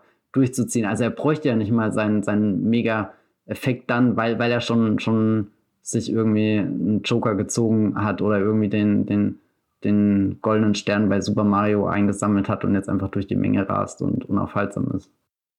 Ich finde das äh, weiter, weiter, weiter ein sehr schönes Bild, weil da kann, könnte man theoretisch auch nochmal so eine größere Gegenüberstellung wie Sequels funktionieren und auf unterschiedliche Art und Weise halt finden, weil einerseits hat man diesen weiter, weiter, weiter T1000, der jeden Rückschlag bis kurz vor Ende überwindet und sich neu zusammensetzt. Kein Kratzer ist zu sehen, als wäre nichts passiert. Also quasi diese vielleicht auch klassische Sequel-Element, was man auch bei zum Beispiel den Indiana Jones-Film hat oder so. Ne? Der, da wird im ersten Teil die Bundeslade geöffnet. man denkt, eigentlich müsste sich jetzt das Leben von diesem armen Archäologen irgendwie auf den Kopf stellen, weil wie, ne, der hat das größte Wunder der Menschheit gesehen, aber auch das größte Grauen gleichzeitig. Er hat den Gottesbeweis gesehen und so. Und dann in der nächsten Folge, also, hier in Indien. Ich meine, technisch gesehen ist er der zweite und Prequel, aber spätestens im dritten Teil sitzt halt einfach ein Tempelritter da und schöpft aus dem Heiligen Gral so. Ja, es ist halt so diese klassische Idee, vielleicht erzählen die irgendwie eine zusammenhängende Story entfernt, diese, äh, also Blockbuster und ihre Sequels. Aber im Grunde ist jeder Film Neustart. Jeder Film beginnt ohne Kratzer und wird dann verformt und äh, was weiß ich. Und dann für den nächsten Film alle, wird alles wieder hübsch äh, zurechtgebogen und alle Beulen werden rausgeklopft. Und auf der anderen Seite haben wir aber Sarah Connor, die für mich äh, auch so eine Parallele zu einem Trend im aktuellen Blockbuster-Kino ist, den ich äh, jetzt weder gut noch schlecht finde, sondern nämlich diese Idee, dass die Helden durch ähm, das, was im Vorgänger passiert ist, traumatisiert wurden. Also beim Marvel Cinematic Universe hat man das ja sehr intensiv. Ne? Jeder muss irgendwie den Blip äh, äh, verarbeiten. Heißt das Blip? Halt die Dezimierung, naja, wie, wie, auch immer, den Snap. Nee, nee, Blip, Blip ist schon der, der, der Fachterm und ich glaube, in Deutsch okay. Dezimierung, aber. Je, jeder muss verarbeiten, dass Thanos zu viel Thomas Morus gelesen hat. Und alle sind irgendwie dadurch traumatisiert und am meisten natürlich durch alles, was passiert ist, auch äh, Wanda in äh, Wanda Vision und dann auch in Doctor Strange and in The Multiverse of Madness. Sarah Connor ist, was das angeht, auch eine, eine faszinierende Heldin, weil sie ja eigentlich zwischen dem ersten und dem zweiten Teil einen enormen Sprung durchmacht. Ne? Wir lernen sie im ersten Teil kennen, da ist sie ja eigentlich eine ganz normale junge Frau. Und im zweiten Teil ist sie hardcore militaristische Prepperin, die äh, eine Ansammlung von Waffen hat, äh, die jeden Bond-Bösewicht neidisch machen würde. Das ist der Sprung zwischen diesen beiden Filmen, der uns glaubhaft gemacht wird durch das Trauma, was sie durchlebt hat und was sie jeden, jede Nacht ja auch durchlebt, weil sie nicht nur äh, den Schrecken des ersten Teils erlebt hat, sondern auch ähm, den Schrecken der Zukunft jede Nacht durchlebt. Und es gibt ja diesen enorm brutalen Atomtraum, den sie hat. Aber wo ich gerade bei Sarah Connor bin, möchte ich noch einen Gedanken mitbringen. Und zwar, ich habe Terminator 1 nicht mehr so im Kopf, aber was ich mir gestern gedacht habe beim Schauen war, dass diese, diese Integration der jungen Figur dazu führt, dass die Romantik aus dem Film verschwindet. Oder? Weil im ersten Teil hat sie doch eine Beziehung zu Kyle Reese. Sie, sie spricht ja auch im neuen Film von dieser einen Nacht, die sie mit ihm hatte. Und da war ja Chemie da, die auch ausgeschöpft wurde zwischen den beiden. Aber wenn jetzt der Junge da ist, dann, dann ist Ende im Gelände für die Mutter, ne? Statt Michael Bean hat sie jetzt Waffen. Äh, aber vielleicht habe ich auch zu viel in den einen interpretiert, aber das scheint mir so ein, so ein wiederkehrendes Ding vielleicht auch zu sein. Vielleicht wird uns das auch nochmal begegnen. Nee, ich glaube, es ist ja kein Geheimnis, dass große Blockbuster wie jetzt zum Beispiel die Marvel-Filme ja möglichst auf alles Sinnliche verzichten. Und dann kommst du eben auf so einen Film wie Terminator, der halt ganz klein gedreht ist, wo keiner eine Ahnung hat, was er da jetzt so richtig in der Hand hat, der sich ja vielleicht auch eher noch so wie so ein, so ein keine Ahnung, Slasher lesen lässt. Du hast irgendwie, weißt du, das Paar, was Sex hat und das wird dann bestraft von einem Horrormonster und dann können eigentlich Linda Hamilton und Jamie Lee Curtis zusammen über ihr Trauma reden. Die eine hat halt den Terminator, die andere hat Mikey Myers mitgebracht, dann sitzen die zu viert in einem Raum und erzählen, was, was sie gegenseitig nicht so cool fanden, als du hier dieses Messer in meine Brust gerammt hast. Da dachte ich für einen Moment, nee, jetzt ist vorbei. Es, Sarah Connor ist doch schon per Definition auch ein Final Girl in dem ersten Terminator, oder? Auch wenn sie wahrscheinlich so das einzige Girl ist, was überhaupt um ihr Leben. Aber rennt. es gibt ja das Telefonbuch und dadurch gibt es ja noch andere Sarah Connor. Stimmt, ja. Also ein Telefonbuch äh, habe ich, ja, das weiß ich nicht. Hast du ein Telefonbuch? Ähm, das letzte Mal, dass ich ein Telefonbuch hab, äh, hatte, war, glaube ich, in der WG, da konnte man das, da war ich dann irgendwann mal in der Post und dachte, ah, hier kann man wieder ein Telefonbuch mitnehmen. Dann habe ich es mitgenommen in die WG und da habe ich nie wieder reingeschaut. Ja, cool.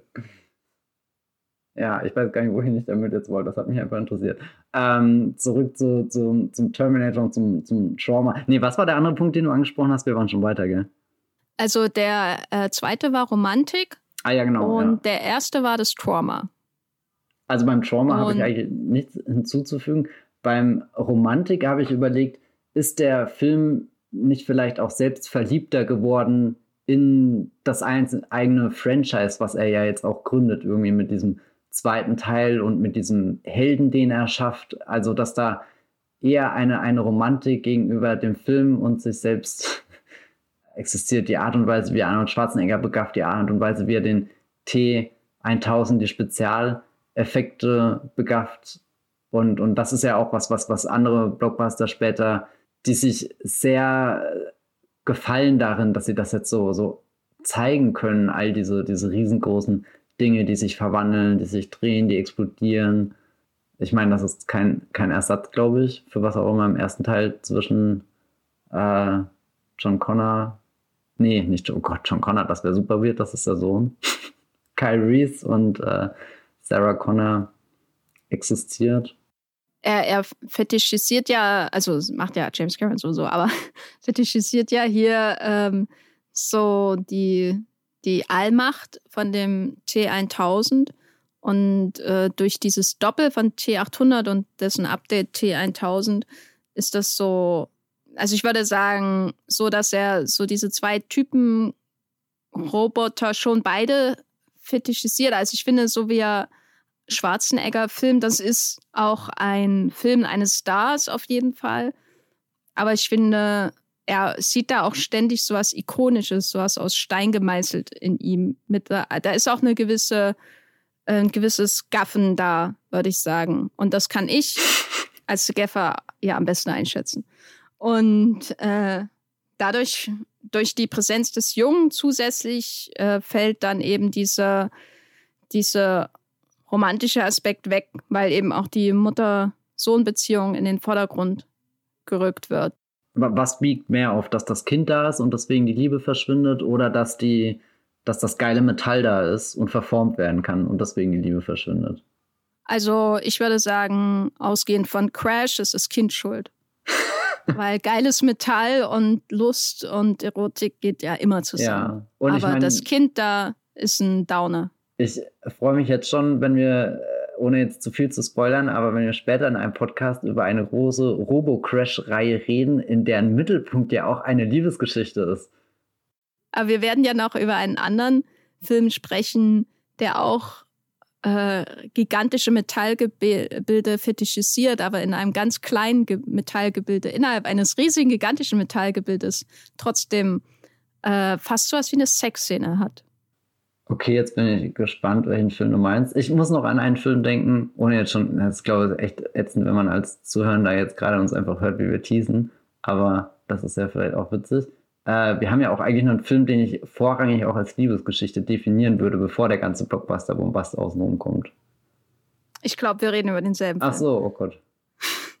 Aber wenn wir schon bei dem Fetischisieren von Arnold Schwarzenegger sind, ähm, dann, dann ähm, sollten wir, glaube ich, noch seine Menschlichwerdung beschreiben, weil, weil du hast ja vorhin schon Michael erwähnt, der das Trauma äh, bei Jamie Lee Curtis, Laurie Strode äh, immer, immer hervorruft.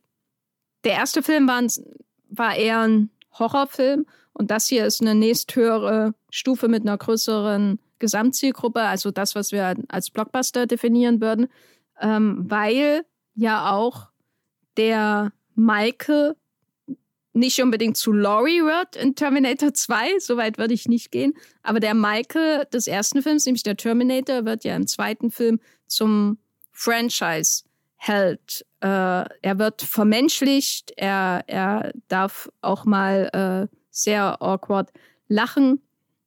Und das heißt, dass dieser Film daran schuld ist, ich meine, ist er ja sowieso, weil es der zweite Teil ist, dass wir Terminator Genesis und Terminator Dark Fate bekommen haben. War das die richtige Entscheidung, Matthias? Wenn du abwägst, was auf die Menschheit danach zukam, war das richtig? Weil ich glaube, das ist enorm wichtig, dieser Schritt. Ich glaube, vom ersten Film kommst du nicht zum sechsten oder zum fünften, aber ich glaube, vom zweiten kommst du da auf jeden Fall hin, weil, weil der Terminator zum Star äh, gemacht wird. Und es ergibt ja auch nur Sinn, dass sie jetzt bei Dark Fate, also dem neuesten, dem sechsten, gesagt haben, das ist eine Direct Continuation wieder von dem zweiten. Also das, was sie unter anderem auch bei Halloween mit Michael Myers gemacht haben, ist eigentlich, ich meine, gut, Michael wird nicht Laurie, aber wird Laurie zu Michael in diesem zweiten Teil, weil ja Michael eigentlich der ist, der in die Anstalt kommt und jetzt ist sie diejenige, die in die Anstalt kommt und beide brechen aus mit äh, gewaltigen gewalttätigen. Ja, und sie ballert eine Familie nieder. Ja, also, also, sie ist draußen vor dem Fenster wie Michael in, in, Halloween. Lebt lang genug als Final Girl und du bist zu dem, was dich gejagt hat. Äh, Zitat Birdman mit Michael Keaton. Zurück zu äh, hier dem Terminator und seiner, seiner Menschlichkeit. Und ähm, also prinzipiell ist äh, die, die, diesen, diesen Turn, den er nimmt, der ermöglicht ja in Terminator 2 die letzten glühenden Minuten. Und ich glaube, die will ich auf keinen Fall missen in der Filmgeschichte, die wir jetzt hier haben. Ich meine, das ist jetzt so. Na toll, da müssen wir zurechtkommen. Züge fahren in Bahnhöfe ein und der Terminator geht irgendwie einmal im Lavabecken baden. Ich glaube, es gibt schlimmere Versionen der Filmgeschichte. Überleg mal, der Zug wäre entgleist. Da wäre was los. Aber. Oder äh, wenn die Arbeiter in die Fabrik gegangen wären und nicht aus der Fabrik raus. Ja, ja. Feierabend, Leute.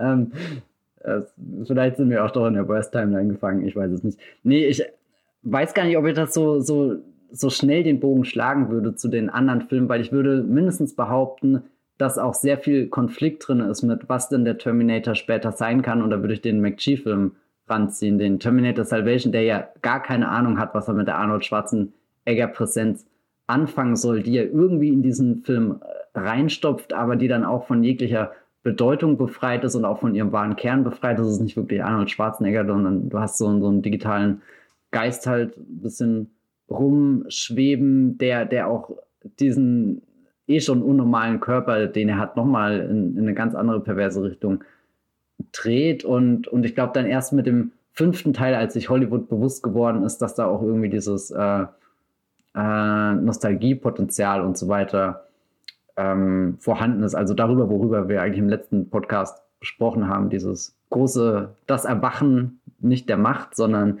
das Erwachen der Legacy-Quells im Jahr 2015. Also ja, früher oder später sind wir halt bei dem Schlamassel angekommen, der Terminator 5 und 6 irgendwie geworden ist, aber dazwischen war zumindest so ein, so ein, wir sind ein bisschen planlos und wir haben aber auch die Idee, dass unser Franchise noch was anderes sein kann, dass unser Franchise auch eine riesengroße graue Steinwüste sein kann, durch die Christian Bale sich brüllt, in der wir den nächsten großen Hollywood-Star Sam Worthington großziehen, der später auch in James Camerons Avatar und äh, dem äh, feinen Fantasy-Action-Spektakel äh, Kampf der Titanen von Louis Leterrier ähm, vorkommt. Aber am Ende führt dann doch wieder das zu der einen Figur halt zurück, die du geschaffen hast. Also vielleicht ist bei, bei, bei Terminator das Problem sehr deutlich, dass du dich in einem Franchise dazu entscheiden musst, was dein, dein Kern-Trademark ist, was dein, was, was das ist, was alle über die Zeit äh, wiedererkennen werden. Und dadurch, dass halt der Terminator nicht nur der Antagonist ist, sondern auch der Held, hast du einfach deutlich mehr Bezugspunkte, die du zu ihm aufbaust. Also sie, sie versiegeln ihn so ein bisschen als das Aushängeschild der Terminator-Reihe im zweiten Teil und hätten sie ihn vielleicht nicht gut gemacht, wäre vielleicht in einer anderen Timeline äh, Sarah Connors äh, äh, und, und hier Linda Hamilton, vielleicht wären die nochmal ganz anders in die äh, Filmgeschichte eingegangen. Darüber mache ich mich ehrlich oft Gedanken, weil einerseits ist das ja eine wichtige Rolle und auch eine ziemlich ikonische Rolle. Und trotzdem ist es nie die erste, an die ich denke, wenn ich an Terminator denke. Es ist ehrlich gesagt nicht mal die zweite, an die ich denke, wenn ich an Terminator denke. Und ich frage mich einfach, liegt das daran, dass ich das irgendwie falsch abgespeichert habe? Aber es gibt so viele andere Dinge, die in den Terminator-Filmen noch existieren, die ich dann eher so als die, die Kern-DNA des Franchise nehmen würde, dass ich dann irgendwie so am dritten Punkt erst hinkomme stimmt, wir brauchen auch irgendeine Art von Sarah Connor-Figur in neuen, neuen Filmen, neuen Fortsetzungen. Und an dem Punkt finde ich sogar schon wieder bemerkenswert, dass das allererste riesengroße Spin-off, was sie hatten hier mit äh, Terminator Sarah Chronicles, das ausgerechnet da sie ja die Protagonistin auch ist. Hm. Ja, ich, ich könnte mir ehrlich gesagt Terminator 2 auch ohne Arnold Schwarzenegger vorstellen. Oder eben, man hat immer Arnold Schwarzenegger, der immer sie jagt, aber dann wird es, bleibt das halt ein äh, kleiner Film, der sich nicht verändert. Ich meine, das ist ja bei den Halloween-Filmen im Grunde ähnlich. Deswegen sind die halt so doch recht überraschend homogene Reihen, egal wie viel übernatürlicher Kram und kleine Teufelsmädchen und was weiß ich da reinkommen und dann wieder rausgeschippt werden von der ganzen Franchise-Mine, in der da ständig gearbeitet wird, ist es doch immer irgendwie auch dasselbe, so in seinem Kern, in seinem Muster, mehr noch als äh, jetzt bei den Terminator-Filmen, wo sich die Stories schon zum Teil recht stark voneinander unterscheiden. Ähm, aber das ist natürlich wahrscheinlich einfach unrealistisch, vor allem in diesem Hollywood äh, damals, dass, dass Hamilton zur, zur, zum Franchise-Gesicht gemacht wird, so wie das war. Aber auch Jamie Curtis war ja nach dem zweiten Teil raus, erstmal. Also ist schwierig, ist schwierig, äh, weil am Ende ist immer der Bösewicht dann der Held. Also da, da bleibt dann Terminator wahrscheinlich im Kern auch irgendwie immer noch ein bisschen Slasher-Film. Ne? Das ist dann eben der Freddy äh, und der Michael und der Jason. Die sind die Kontinuitäten des Slasher-Films letztendlich. Und äh, ab und zu wird man Age 20 gedreht oder ein Resurrection oder so. Und dann kommt aber wieder ein Reboot, wo, die, wo das wieder weggewischt wird und man hat aber trotzdem wieder eine Version von Michael oder so, der sich sehr ähnlich sieht. Während sich die, die Frauen, die Final Girls immer auch verändern. Aber wenn wir mal wieder zum Kern dieses Films kommen, äh, das sind die Maschinen, äh, dann äh, sollten wir vielleicht noch über das Spektakel reden, weil das ist ja auch das, was bei aller, bei allem Lob für das Drehbuch auch und für gerade auch die Sarah Connor-Figur und die Beziehung zum Sohn, ähm, ist das, das ja auch was so ein bisschen, wenn man den Film jetzt als Blockbuster an sich betrachtet, ist das das, was bleibt. Also ich glaube, aus Sarah Connor haben wenige andere Blockbustermacher später was gelernt, leider im Hollywood-Kino. Die meisten, die was den Film geschaut haben in Hollywood, haben was aus den Effekten gelernt. Und da ist unglaublich viel an Spezialeffekten zu sehen, an praktischen Effekten. Das finde ich wirklich beeindruckend, auch wenn man sich hinterher durchliest, was da gebastelt wurde. Auch die Rotoskop-Effekte und die, Stunts natürlich, auch die Explosionen, das sind ja auch Spezialeffekte und so. Aber das, was bleibt, sind die visuellen Effekte und davon ist ja eigentlich recht wenig zu sehen. Das hast du ja am Anfang des Podcasts schon erwähnt. Hattest du denn beim Schauen bei diesen ganz großen Szenen dieses Films den Moment, wo sie dir veraltet vorkamen eigentlich? Das ist schwer zu sagen. Also ich meine, es gibt eine Szene in einem Gang, wo du sehr deutlich siehst, eben wie die zwei Generationen von Blockbustern aufeinandertreffen.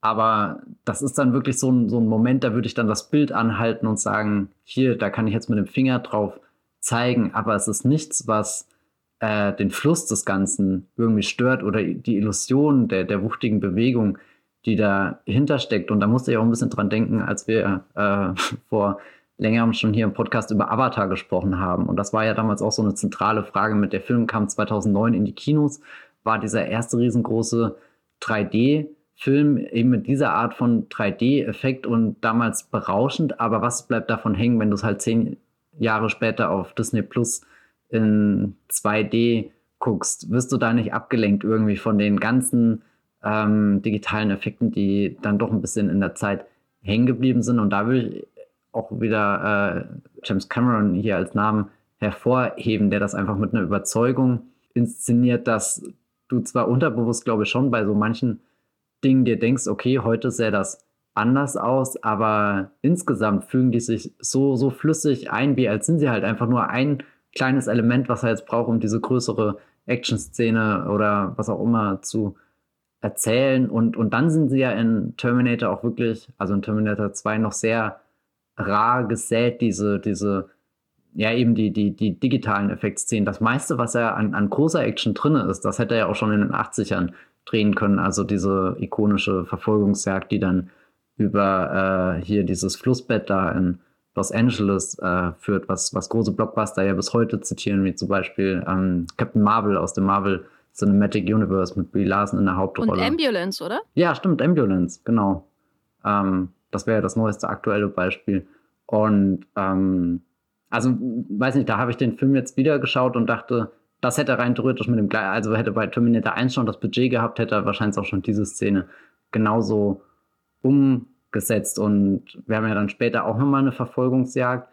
Und ich glaube, die, die Momente, wo es dann wirklich spannend ist, ist halt, sobald er den T1000 nicht als diese große Maschine zeigt, weil die kann er ja, äh, die hat er ja auch schon im Prolog irgendwie mit, mit Kettenrädern drin oder so, die einfach alles platt machen kann. Dafür brauchst du jetzt nicht diesen filigranen, ausgefeilten Spezialeffekt. Der kommt dann eher, wenn, wenn du so diese, diese Nuance noch abrunden willst mit, das ist nicht nur der, der Bösewicht, der dich halt komplett platt macht, sondern das ist der Bösewicht, der sich auch selbst wieder zu, zusammensetzt. Und eigentlich ist das ein, ein schöner Bonus, sage ich mal, in den Kämpfen oder den, den Action-Szenen mit drinne. Das, das ist, glaube ich, auch das, warum, warum viele Menschen Terminator als so oder warum, warum das so einen hohen Stellenwert einnimmt, weil er eben dir diese Action-Szenen, die du aus dem 80er-Kino kennst, in, in einer richtig großen Wucht zeigt und darüber hinaus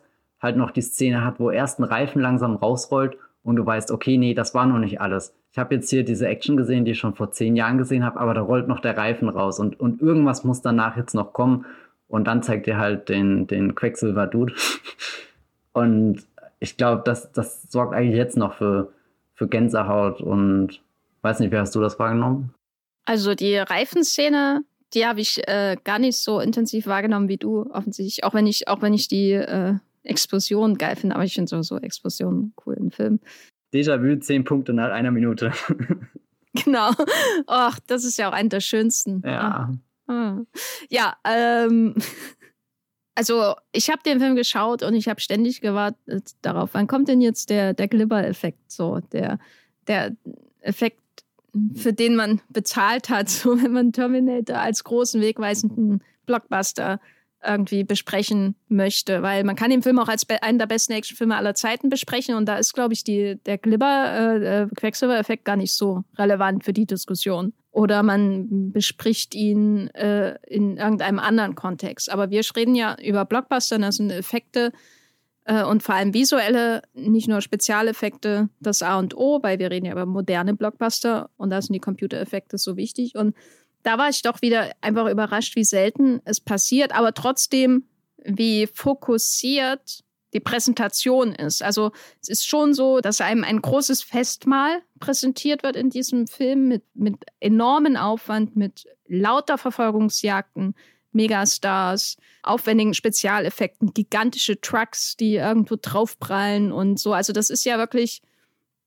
wie in Monty Pythons Das Sinn des Lebens. Ne? So sitze ich dann da beim Essen. äh, aber dann, dann, und ich sehe auch so aus wie der Herr in Moment, möchtest du sagen, dass der T1000 das Zimtplättchen ist? genau, also das ist wirklich, das ist wirklich so, ich sitze da und das, was mir beim T1000 immer am meisten gefällt, ist, wenn er durch dieses Gitter läuft. Das ist wirklich, das ist wirklich sowas, wo ich manchmal noch nicht glauben kann, dass das 1991 möglich war, wenn man sich viele, viele andere Filme aus den 90ern, die später kamen, mit viel, viel schlechteren Effekten anschaut. Aber wenn der da durch dieses Gitter läuft und sich dann neu zusammensetzt, dann sitze ich, dann sitze ich da und bin am Platzen, ne, weil ich es nicht mehr ertrage, wie, wie äh, toll das Festmahl da ist. Aber du hattest ja die Szene erwähnt, wo man zum ersten Mal wirklich den Effekt äh, sieht, den, den Kugeln auf seinem Körper zum Beispiel hinterlassen, Geschosse und so. Und am Anfang hattest du ja auch angedeutet, dass hier quasi das Analoge und das Digitale zusammentrifft. Vielleicht kannst du das nochmal ausformulieren, was du damit gemeint hast, weil das hat vielleicht nicht jeder so im Kopf. Weil das war auch so ein bisschen der Moment, wo ich gestern dachte, ich sehe so ein bisschen die, die Marionettenstränge am Anfang der Szene und am Ende sind sie gekappt und ich sehe das Wunder, was mir präsentiert wird. Weißt du, was ich meine? Ja, kann ich sehr gut nachvollziehen. Erstmal möchte ich noch äh, bei der Sinn des Lebens Referenz wissen, äh, welche Figur in Terminator 2 sagt, heute nur 15 statt der üblichen 20 Kästen Bier? also, also James Cameron sagt es auf jeden Fall nicht. ich glaube, Cameron ist super kontrolliert. Er würde, würde, würde nie irgendwas machen, was ihm die Konzentration raubt. Nee, aber zu dieser einen sehr ikonischen Szene in einem Flur, in einem Hallway, also das, was Star Wars gerade total verbissen mit jeder ikonischen Figur auch macht. Das ist ja auch, äh, das ist nicht nur der Moment, wo der große Effekt ausgepackt wird, sondern der wird ja nicht einfach random ausgepackt, um mal zu zeigen, wir können jetzt digitale Effekte, sondern der passiert ja auch an einem dramaturgischen Höhepunkt, wo die drei Parteien, die da gerade hin und her rennen und sich versuchen zu treffen oder eben auch voneinander wegzukommen, wo die dann doch auf engstem Raum zusammengeführt werden, nicht auf einem riesengroßen Schlachtfeld wie im Prolog und auch nicht unbedingt in einem Highway, wo du schon das Gefühl hast, da kann man schon noch entkommen, wenn man nur schnell genug ist oder ein geschicktes Manöver fährt, sondern wirklich an so einem Ort, wo, wo Dinge wirklich aufeinander prallen müssen. Und was für mich eigentlich da schon immer das Wichtigste ist, bevor dieser große Effekt überhaupt ausgepackt wird, ist eine Zeitlupe, äh, wo Arnold Schwarzenegger aus einer äh, Blumenverpackung eine Shotgun rausholt. Und als ich das das erste Mal gesehen habe, ist mir das Herz so in der Hose gerutscht. Das habe ich wirklich zurückgespult, um es einfach nochmal zu schauen. Weil, also ehrlich gesagt, ist das für mich der größte Moment im ganzen Film. Völlig egal, wie viel Quecksilber danach noch durch die gegenfließt, da, also da, das ist für mich äh, dieser, dieser, dieser Anstoß, das, was ich von Cameron gemeint habe, dass er es so gut inszeniert, dass es völlig egal ist, ob, dann, ob du danach erkennst, okay, das ist jetzt getrickst, das ist echt, sondern in, in dieser Bewegung steckt schon so eine Wucht, als hätte er die, die Kegel wirklich perfekt über die Bahn gerollt und, und räumt jetzt alle, alle Figuren ab, die da hinten stehen. Wie heißt das? Full House? Nee. Hat das einen Namen? Ein Strike. So gell? Ja, genau. Also so, so, du, du siehst richtig, wie jemand ausholt und du hast den Strike noch nicht gesehen, aber du weißt, nach, nach dieser, dieser Pose, dieser Bewegung muss was kommen. Und das Tolle ist ja auch schon, dass er so einen Enthüllungseffekt hat mit, eigentlich dachtest du, ich habe hier so eine blöde Verpackung in der Hand und vermöbel dich jetzt mit einem Stück Karton. Das passiert nämlich nicht, sondern die fällt runter. Das hast du erwartet? Also wirklich. Nee, das habe ich, aber, aber da wird ja, wirst du schon mal vorbereitet, dass Dinge sich, äh, dass was anderes offenbaren können. Das, das, du schaust gerade den Film, ist es nicht alles unbedingt so, wie du denkst, oh Gott, da sind wir fast in Matrix drin. Aber so, so, sondern er holt da noch, noch was anderes raus, irgendwas, was ihn jetzt so ein, so, ein, so, ein, so ein richtiges Feature, was er eben nur in diesem Actionfilm haben kann, ausgestattet mit der, der Zeitlupe im Rücken, die komplett auf seiner Seite ist und dann schießt er mit dieser, dieser Waffe, die er da aus dem Nichts gezaubert hat, auf sein Gegenüber, was aber einfach weiterläuft auf ihn.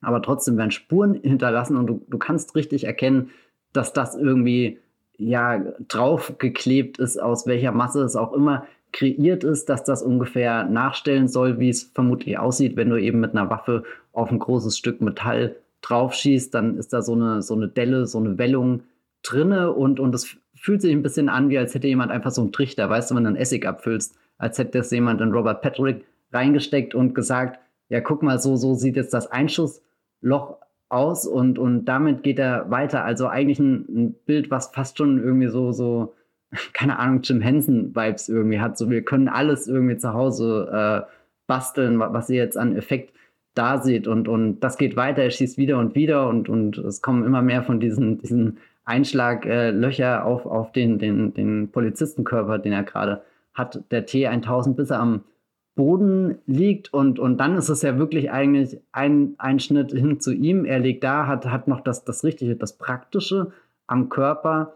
Äh, du guckst kurz weg und in dem Moment, wo du hinguckst, ist auf einmal das Praktische verschwunden und du, und du hast diese, diese glibberige Masse, das Silber, das flüssige Metall, das, das Quecksilber, was wir hier schon die ganze Zeit im Podcast haben. Und, und wie gesagt, wenn, wenn du es anhältst, dann siehst du, dass dazwischen Welten eigentlich liegen, dass das kein flüssiger Übergang ist. Aber wenn, wenn du die Szene einfach durchlaufen lässt, ist ab dem Moment, wo diese kurze Zeitlupe mit der Shotgun einsetzt, der dann so, so hochhebt, das ist wirklich, und dann rollt die Kugel und, und während die Kugel rollt und quasi den Strike trifft, dieser, dieser eine Klang, das ist der Moment quasi, wo, wo Terminator sagt zwischen, okay, 80er Jahre, Blockbuster und hier kommen die großen modernen 90er Jahre Blockbuster, in denen wir euch noch ganz andere Dinge äh, zeigen werden. In zwei Jahren läuft einfach ein T-Rex durch die Nacht und das ist das Unfassbarste, was ihr bis zu dem Zeitpunkt gesehen habt. Aber lasst mich schon mal andeuten, ihr werdet irgendwann auch noch Spider-Man durch die Häuserschluchten schwingen sehen, selbst wenn das dann nicht der Film ist, der von James Cameron inszeniert ist. Also jedes Mal, wenn, wenn ich diese Szene schaue, habe ich absolute Gänsehaut, weil ich das Gefühl habe, vor mir ist gerade echt einfach so, so, so ein so Filmgeschichte wirklich greifbar. In, in bewegten Bildern passiert so eine halbe Staffel Übergabe und ich finde es verblüffend, wie einfach es ist. Also klar, der Effekt zu der Zeit bestimmt mega kompliziert, aber dass Cameron nicht davor zurückgeschreckt hat und gesagt hat, wir müssen das von Anfang an so machen. Ich will von Anfang an irgendwie, dass da eine digitale Kugel an seiner Brust klebt, sondern einfach, dass er dieses Selbstbewusstsein besitzt und sagt, die alten Effekte, die sind jetzt nicht total obsolet, nur weil wir was anderes Neues machen können, sondern lasst uns mal versuchen, wie wir diesen Übergang hinkriegen. Und das spiegelt ja auch im Ganzen dann wieder diesen Film, wo eben dieser, dieser supermoderne T1000 auf den alten T800 trifft, der auf den ersten Blick veraltet wirkt, aber sich dann doch noch als äh, sehr nützlich erweist und auch als, als sehr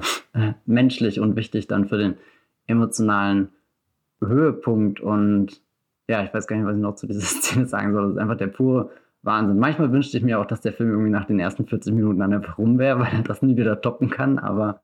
Das erinnert mich immer so ein bisschen an diese Szenen in, in einem Western, wenn man, wenn man den Helden in der Nahaufnahme oder der Halbnahen so ganz angespannt reiten sieht. Und dann sieht man die Großaufnahmen von diesem gewaltigen dieser gewaltigen Verfolgung oder so. Und der Glaube, dass der John Wayne da wirklich gerade so galoppiert, ist nicht da, aber das ist nicht, ist nicht wichtig, um zu glauben, dass da wirklich gerade eine Verfolgung stattfindet. Oder in Spider-Man, wo du ihn schon erwähnt hast, da gibt es auch so Szenen, wo man irgendwie diese animierte, diesen animierten Körper hat, der sich durch die Schluchten der Stadt bewegt und so. Und dann welchen eine Nahaufnahme, wo Kirsten Dunst an der Schulter ist. Der, der Übergang ist gelinde gesagt nicht fließend, um mal wieder bei der Wassermetapher hier zu sein. Aber da, äh, das Schöne am Film ist eben, dass er das überwinden kann ne, in unserer Vorstellungskraft. Und dieser Übergang von dem Spezialeffekt oder, oder sagen wir mal praktischen Effekt äh, mit der Einschusswunde des T1000 zur, zur in mehrfacher Hinsicht ja dann Heilung. Ne? Also die Probleme der, der altmodischen Effekte werden durch das Digitale geheilt und werden glatt geglättet. Äh, äh, das ist äh, nicht ganz rund, aber das muss es auch nicht sein, weil unser, unser Glaube an diese Welt stärker ist als das Misstrauen gegenüber der Konstruktion dieser Welt. Ja, die Szene finde ich auch sehr schön, weil da habe ich vorher beim Schauen mir nie groß Gedanken drüber gemacht. Es liegt vielleicht auch daran, dass ich das gestern auf einem deutlich größeren Bildschirm geschaut habe als sonst jemals in meinem Leben. Vielleicht ist mir gestern auch erst aufgefallen, ähm, dass es da diesen Übergang beziehungsweise einen Bruch zwischen diesen beiden Dingen gibt und dass es zwei unterschiedliche Dinge sind, die man da sieht. Aber äh, die Freuden eines größeren Bildschirms auf jeden Fall. Ja, aber wenn du schon sagst, du, äh, der Film hätte auch früher enden können, das jetzt äh, natürlich jetzt, äh, ich meine, wir wollen ja nicht ähm, sagen ne, im Wollmilchcast, dass Terminator nach 45 Minuten abbaut oder so. Aber es ist, es fällt schon auf, dass die 45 Minuten sehr gut aufgebaut sind. Ich glaube, das ist das Problem, dass danach halt wenig Steigerung an sich noch stattfindet. Also ich schaue 45 Minuten lang jemand zu, wie er vom ersten auf den fünften Gang hochschaltet und dann fahren wir irgendwie den Rest der Strecke im vierten weiter und das ist halt so, hm, okay oder ich habe immer sehr viel Freude daran, die, die Freunde von Sarah Connor kennenzulernen, weil das auch immer so aus dem Nichts kommt. Und dann wirkt auch wie ein Mad Max-Film zwischendrin und das bin ich immer so, okay, damit habe ich jetzt gar nicht gerechnet, obwohl ich ihn schon öfter gesehen habe. Aber wo es dann für mich schon ähm, so ein bisschen an Tempo verliert und vielleicht auch überhaupt seinen sein Drive verliert, weil er dann sehr stark damit beschäftigt ist, zu diesem großartigen Ende zu kommen, ist dann in dieser Fabrik diesem Stahlwerk. Ähm, und ja, es ist natürlich müßig, jetzt darüber zu reden, dauert das zu lang oder so. Ich meine, wir, wir sprechen ja vor allem über den Film auch in einem Kontext von größeren Ideen seiner Natur als Blockbuster. Ich fand das dann trotzdem irgendwie wieder bezeichnend, weil wenig ja so ein wiederkehrender Kritikpunkt an modernen Blockbustern ist, wie, wie der dritte Akt, ne? Gerade bei natürlich sowas wie Marvel-Filmen, aber generell der dritte Akt in, in Blockbustern äh, auch in sowas wie Transformers oder so, ist ja immer noch mal da, um noch mal noch mehr zu bieten, als jemals zuvor geboten wurde in dem Film. Und äh, Terminator 2 fängt ja auch schon so an, ne, mit noch mehr bieten. Und euch wird jetzt noch mehr geboten werden in diesem Film, gleich in dem Prolog. Alles wird größer, schneller ähm, und auf, aufwendiger werden, als, als ihr es gewohnt seid.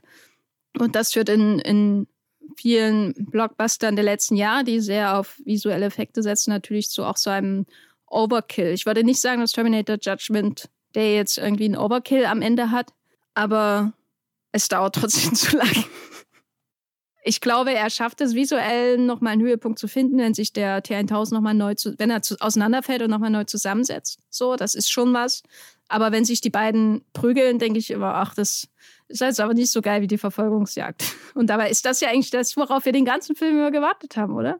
Ja, schon irgendwie, gell. Also ich kann das schon ein bisschen teilen, dass, dass dieses Finale zu lang ist. Ich finde am uninteressantesten immer den Teil, wo sie bei Skynet irgendwie drin sind und gut, dann kommt die Verfolgungsjagd. Da denken wir auch die ganze Zeit, wir hatten doch eigentlich schon eine bärenstarke Verfolgungsjagd und Verfolgungsjagden sind zwar immer cool, wie auch Ambulance gerade zeigt, aber da ist ja auch irgendwie das Konzept des Films. Wir haben das nonstop. Während ich glaube, bei, bei Terminator wäre halt die eine noch viel stärker, wenn du später irgendwie direkt diesen, diesen Gang hättest in die Fabrik, weil, weil ich mag diesen Ort so als, als der Schicksalsberg von, von den Terminator-Filmen. Also, dass du dahin gehst, wo was geschmiedet wird, also wo was entstehen kann, aber auch gleichzeitig der Ort ist, wo du diese endgültige Lösung des Problems findest, dass sich dieser T1000 ja immer wieder zurückverformt. Also selbst da, wo er komplett in seine Einzelteile zerschossen wird, ähm, das ist, das ist ja, äh, eigentlich fühlst du dich ja ganz kurz siegessicher, weil du denkst, um Gottes Willen, wie, wie, das schafft er nicht mehr.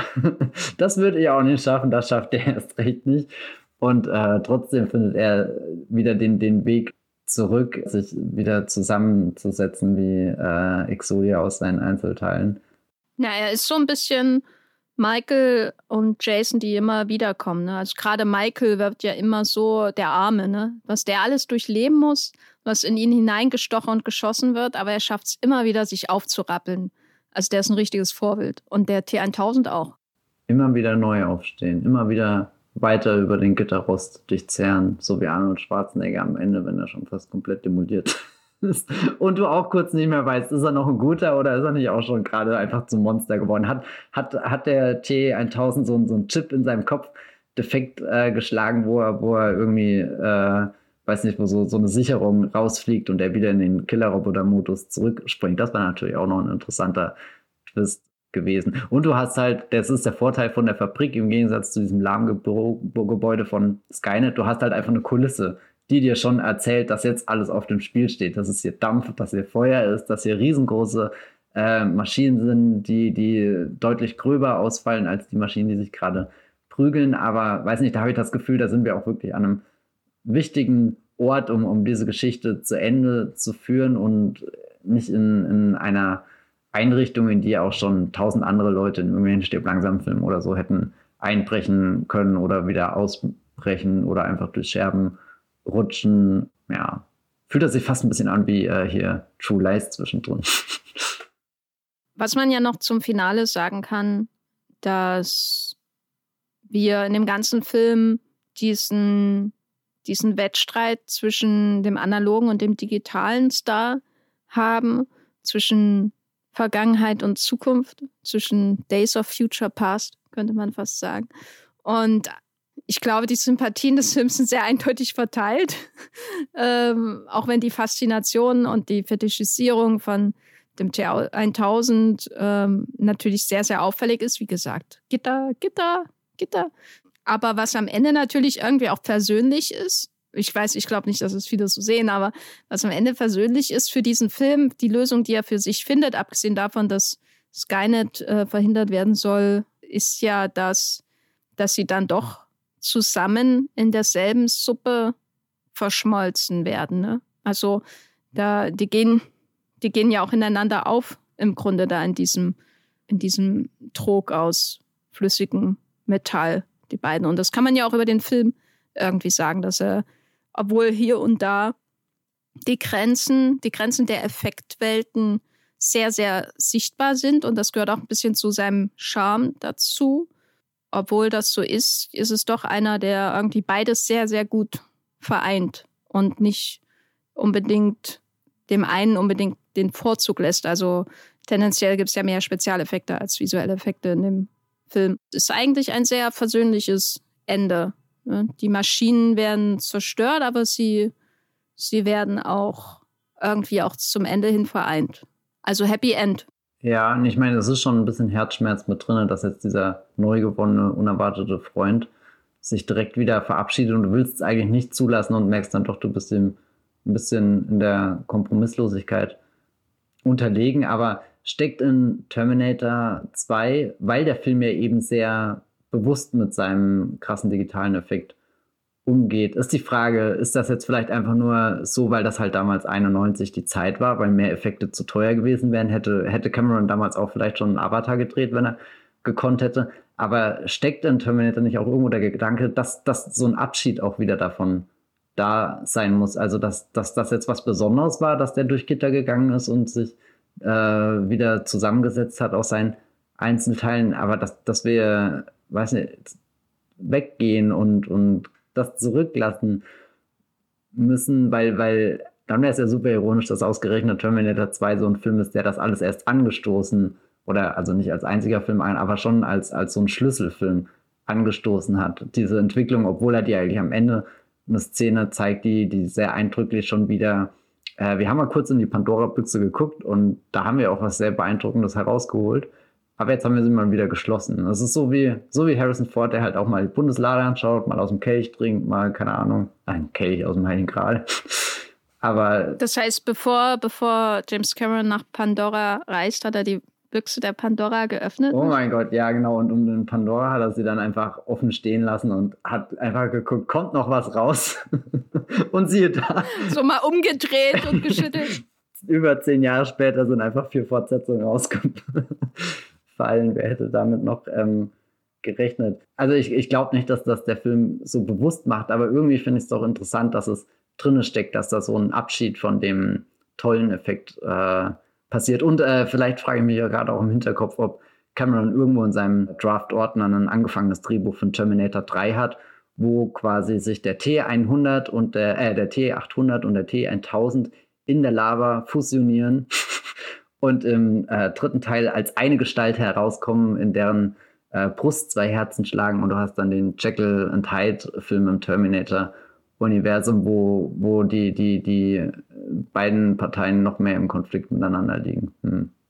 Man kann es ja in mehrfacher Hinsicht auch als Abschied nicht nur von den Effekten, den alten Effekten sehen, sondern auch als Abschied vom Star an sich. Aber gleichzeitig schwingt immer mit, dass die neuen Effekte niemals den Effekt gehabt hätten, den sie haben, äh, wenn es nicht die verletzliche, blutige Haut in diesem Film geben würde. Und das betrifft ja sowohl die Haut vom T800 und damit Arnold Schwarzenegger als Star, als auch ähm, Sarah Connor und John Connor, also Linda Hamilton und Edward Furlong. Also das ist ja sowas, was, wenn man irgendwie Regisseure oder Drehbuchautoren sprechen hört, was einem irgendwann auch ermüdet, aber immer dieses The Characters ne, sind das Wichtigste. Und dann äh, schaut man sich irgendwie ein Making-of zu dem zweiten Ninja Turtles Film aus den 2000ern an, hier von Michael Bay produziert. Und die dann immer so, ja, The Characters und man denkt so, oh. Das ist ein sehr präzises Bild, was du gerade beschreibst. Ja, also ähm, das ist immer ermüdend, aber wenn man dann eben so einen Film wie Terminator schaut, dann ist das auch ein Plädoyer für das eine geht nicht ohne das andere.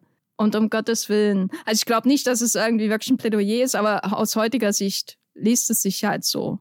Ich glaube auch, dass Cameron den Film komplett mit Computereffekten gemacht hätte, wenn er es könnte. Aber zum Glück haben wir eben dieses Mischwesen bekommen, ähm, das eben auch ein sehr schönes Bild ist für den Übergang den Hollywood in diesem Jahrzehnt durchgemacht hat. Und ich glaube, den nächstgrößeren Schritt werden wir dann im nächsten Teil dieser Reihe besprechen. Da weiß ich noch nicht genau, wann der kommt. Kommt darauf an, was wir noch so im Kino aufstöbern in den nächsten Wochen. Wir werden jetzt nicht ausschließlich diese Reihe weitermachen.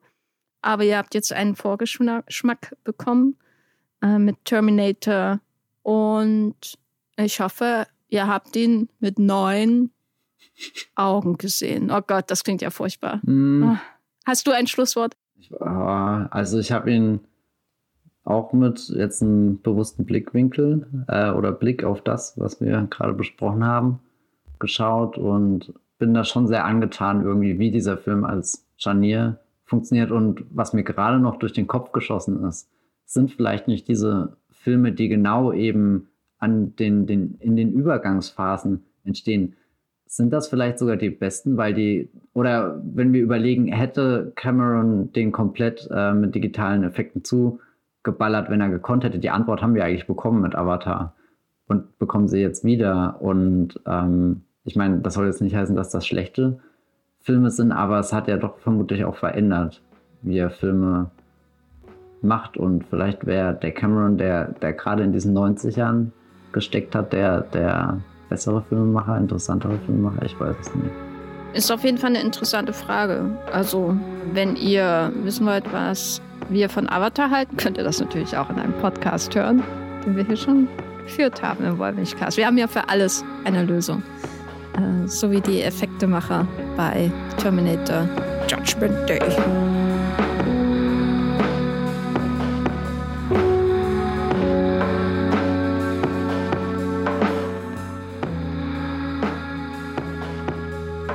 So bei mir im Hintergrund häufen sich schon die Sirenen. Deswegen wickel ich diesen Podcast jetzt ab, Matthias. Äh, wo bist du im Internet zu finden, wenn du dein nächstes großes Stahlwerk planst? Wenn ihr mir auf Twitter folgt, da heiße ich at bibelbrox mit 3e und unter allen Leuten, die jetzt neu folgen, verlose ich fünf goldene Tickets zur Einweihung meines Stahlwerks.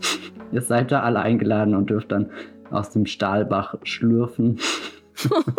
und müsst aufpassen, weil ich glaube, wenn das in den Körper kommt, verhärtet es sich und das liegt dann sehr schwer im Magen. Also macht mit dieser Information, was ihr wollt. Ihr habt sie jetzt auf alle Fälle. Und alternativ guckt einfach mal auf meinem Blog vorbei. Das Filmfilter, der existiert völlig ohne Stahl, sondern einfach nur im virtuellen Raum. Da habe ich mich schon über alles hinweggesetzt, womit der gebrechliche Terminator von Arnold Schwarzenegger noch kämpft. Und natürlich bei Movieplot. Das ist auch im virtuellen Raum. Also da bin ich echt sehr stahlfrei. Jenny, was ist dein stahlfreier Raum? Also ihr könnt natürlich meinem stählernen Twitter-Account folgen, Gafferlein.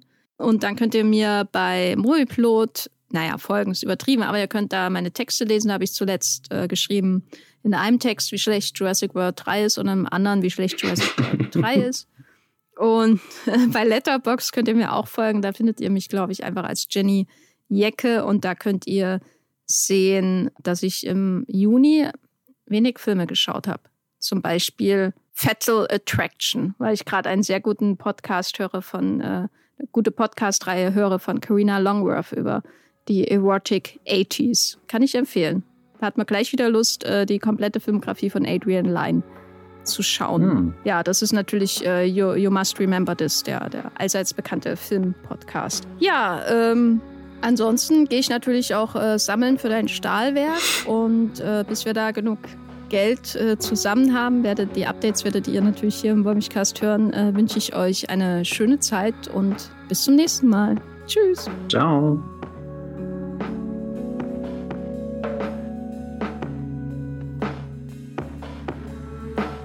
Der Wollmilchcast wird produziert von Jenny Jecke und Matthias Hopf. Unser Intro und Outro stammt aus dem Song Slam Canto von Kai Engel. Ihr könnt unseren Podcast bei allen gängigen Apps abonnieren wir freuen uns über Kommentare und Bewertungen auf iTunes.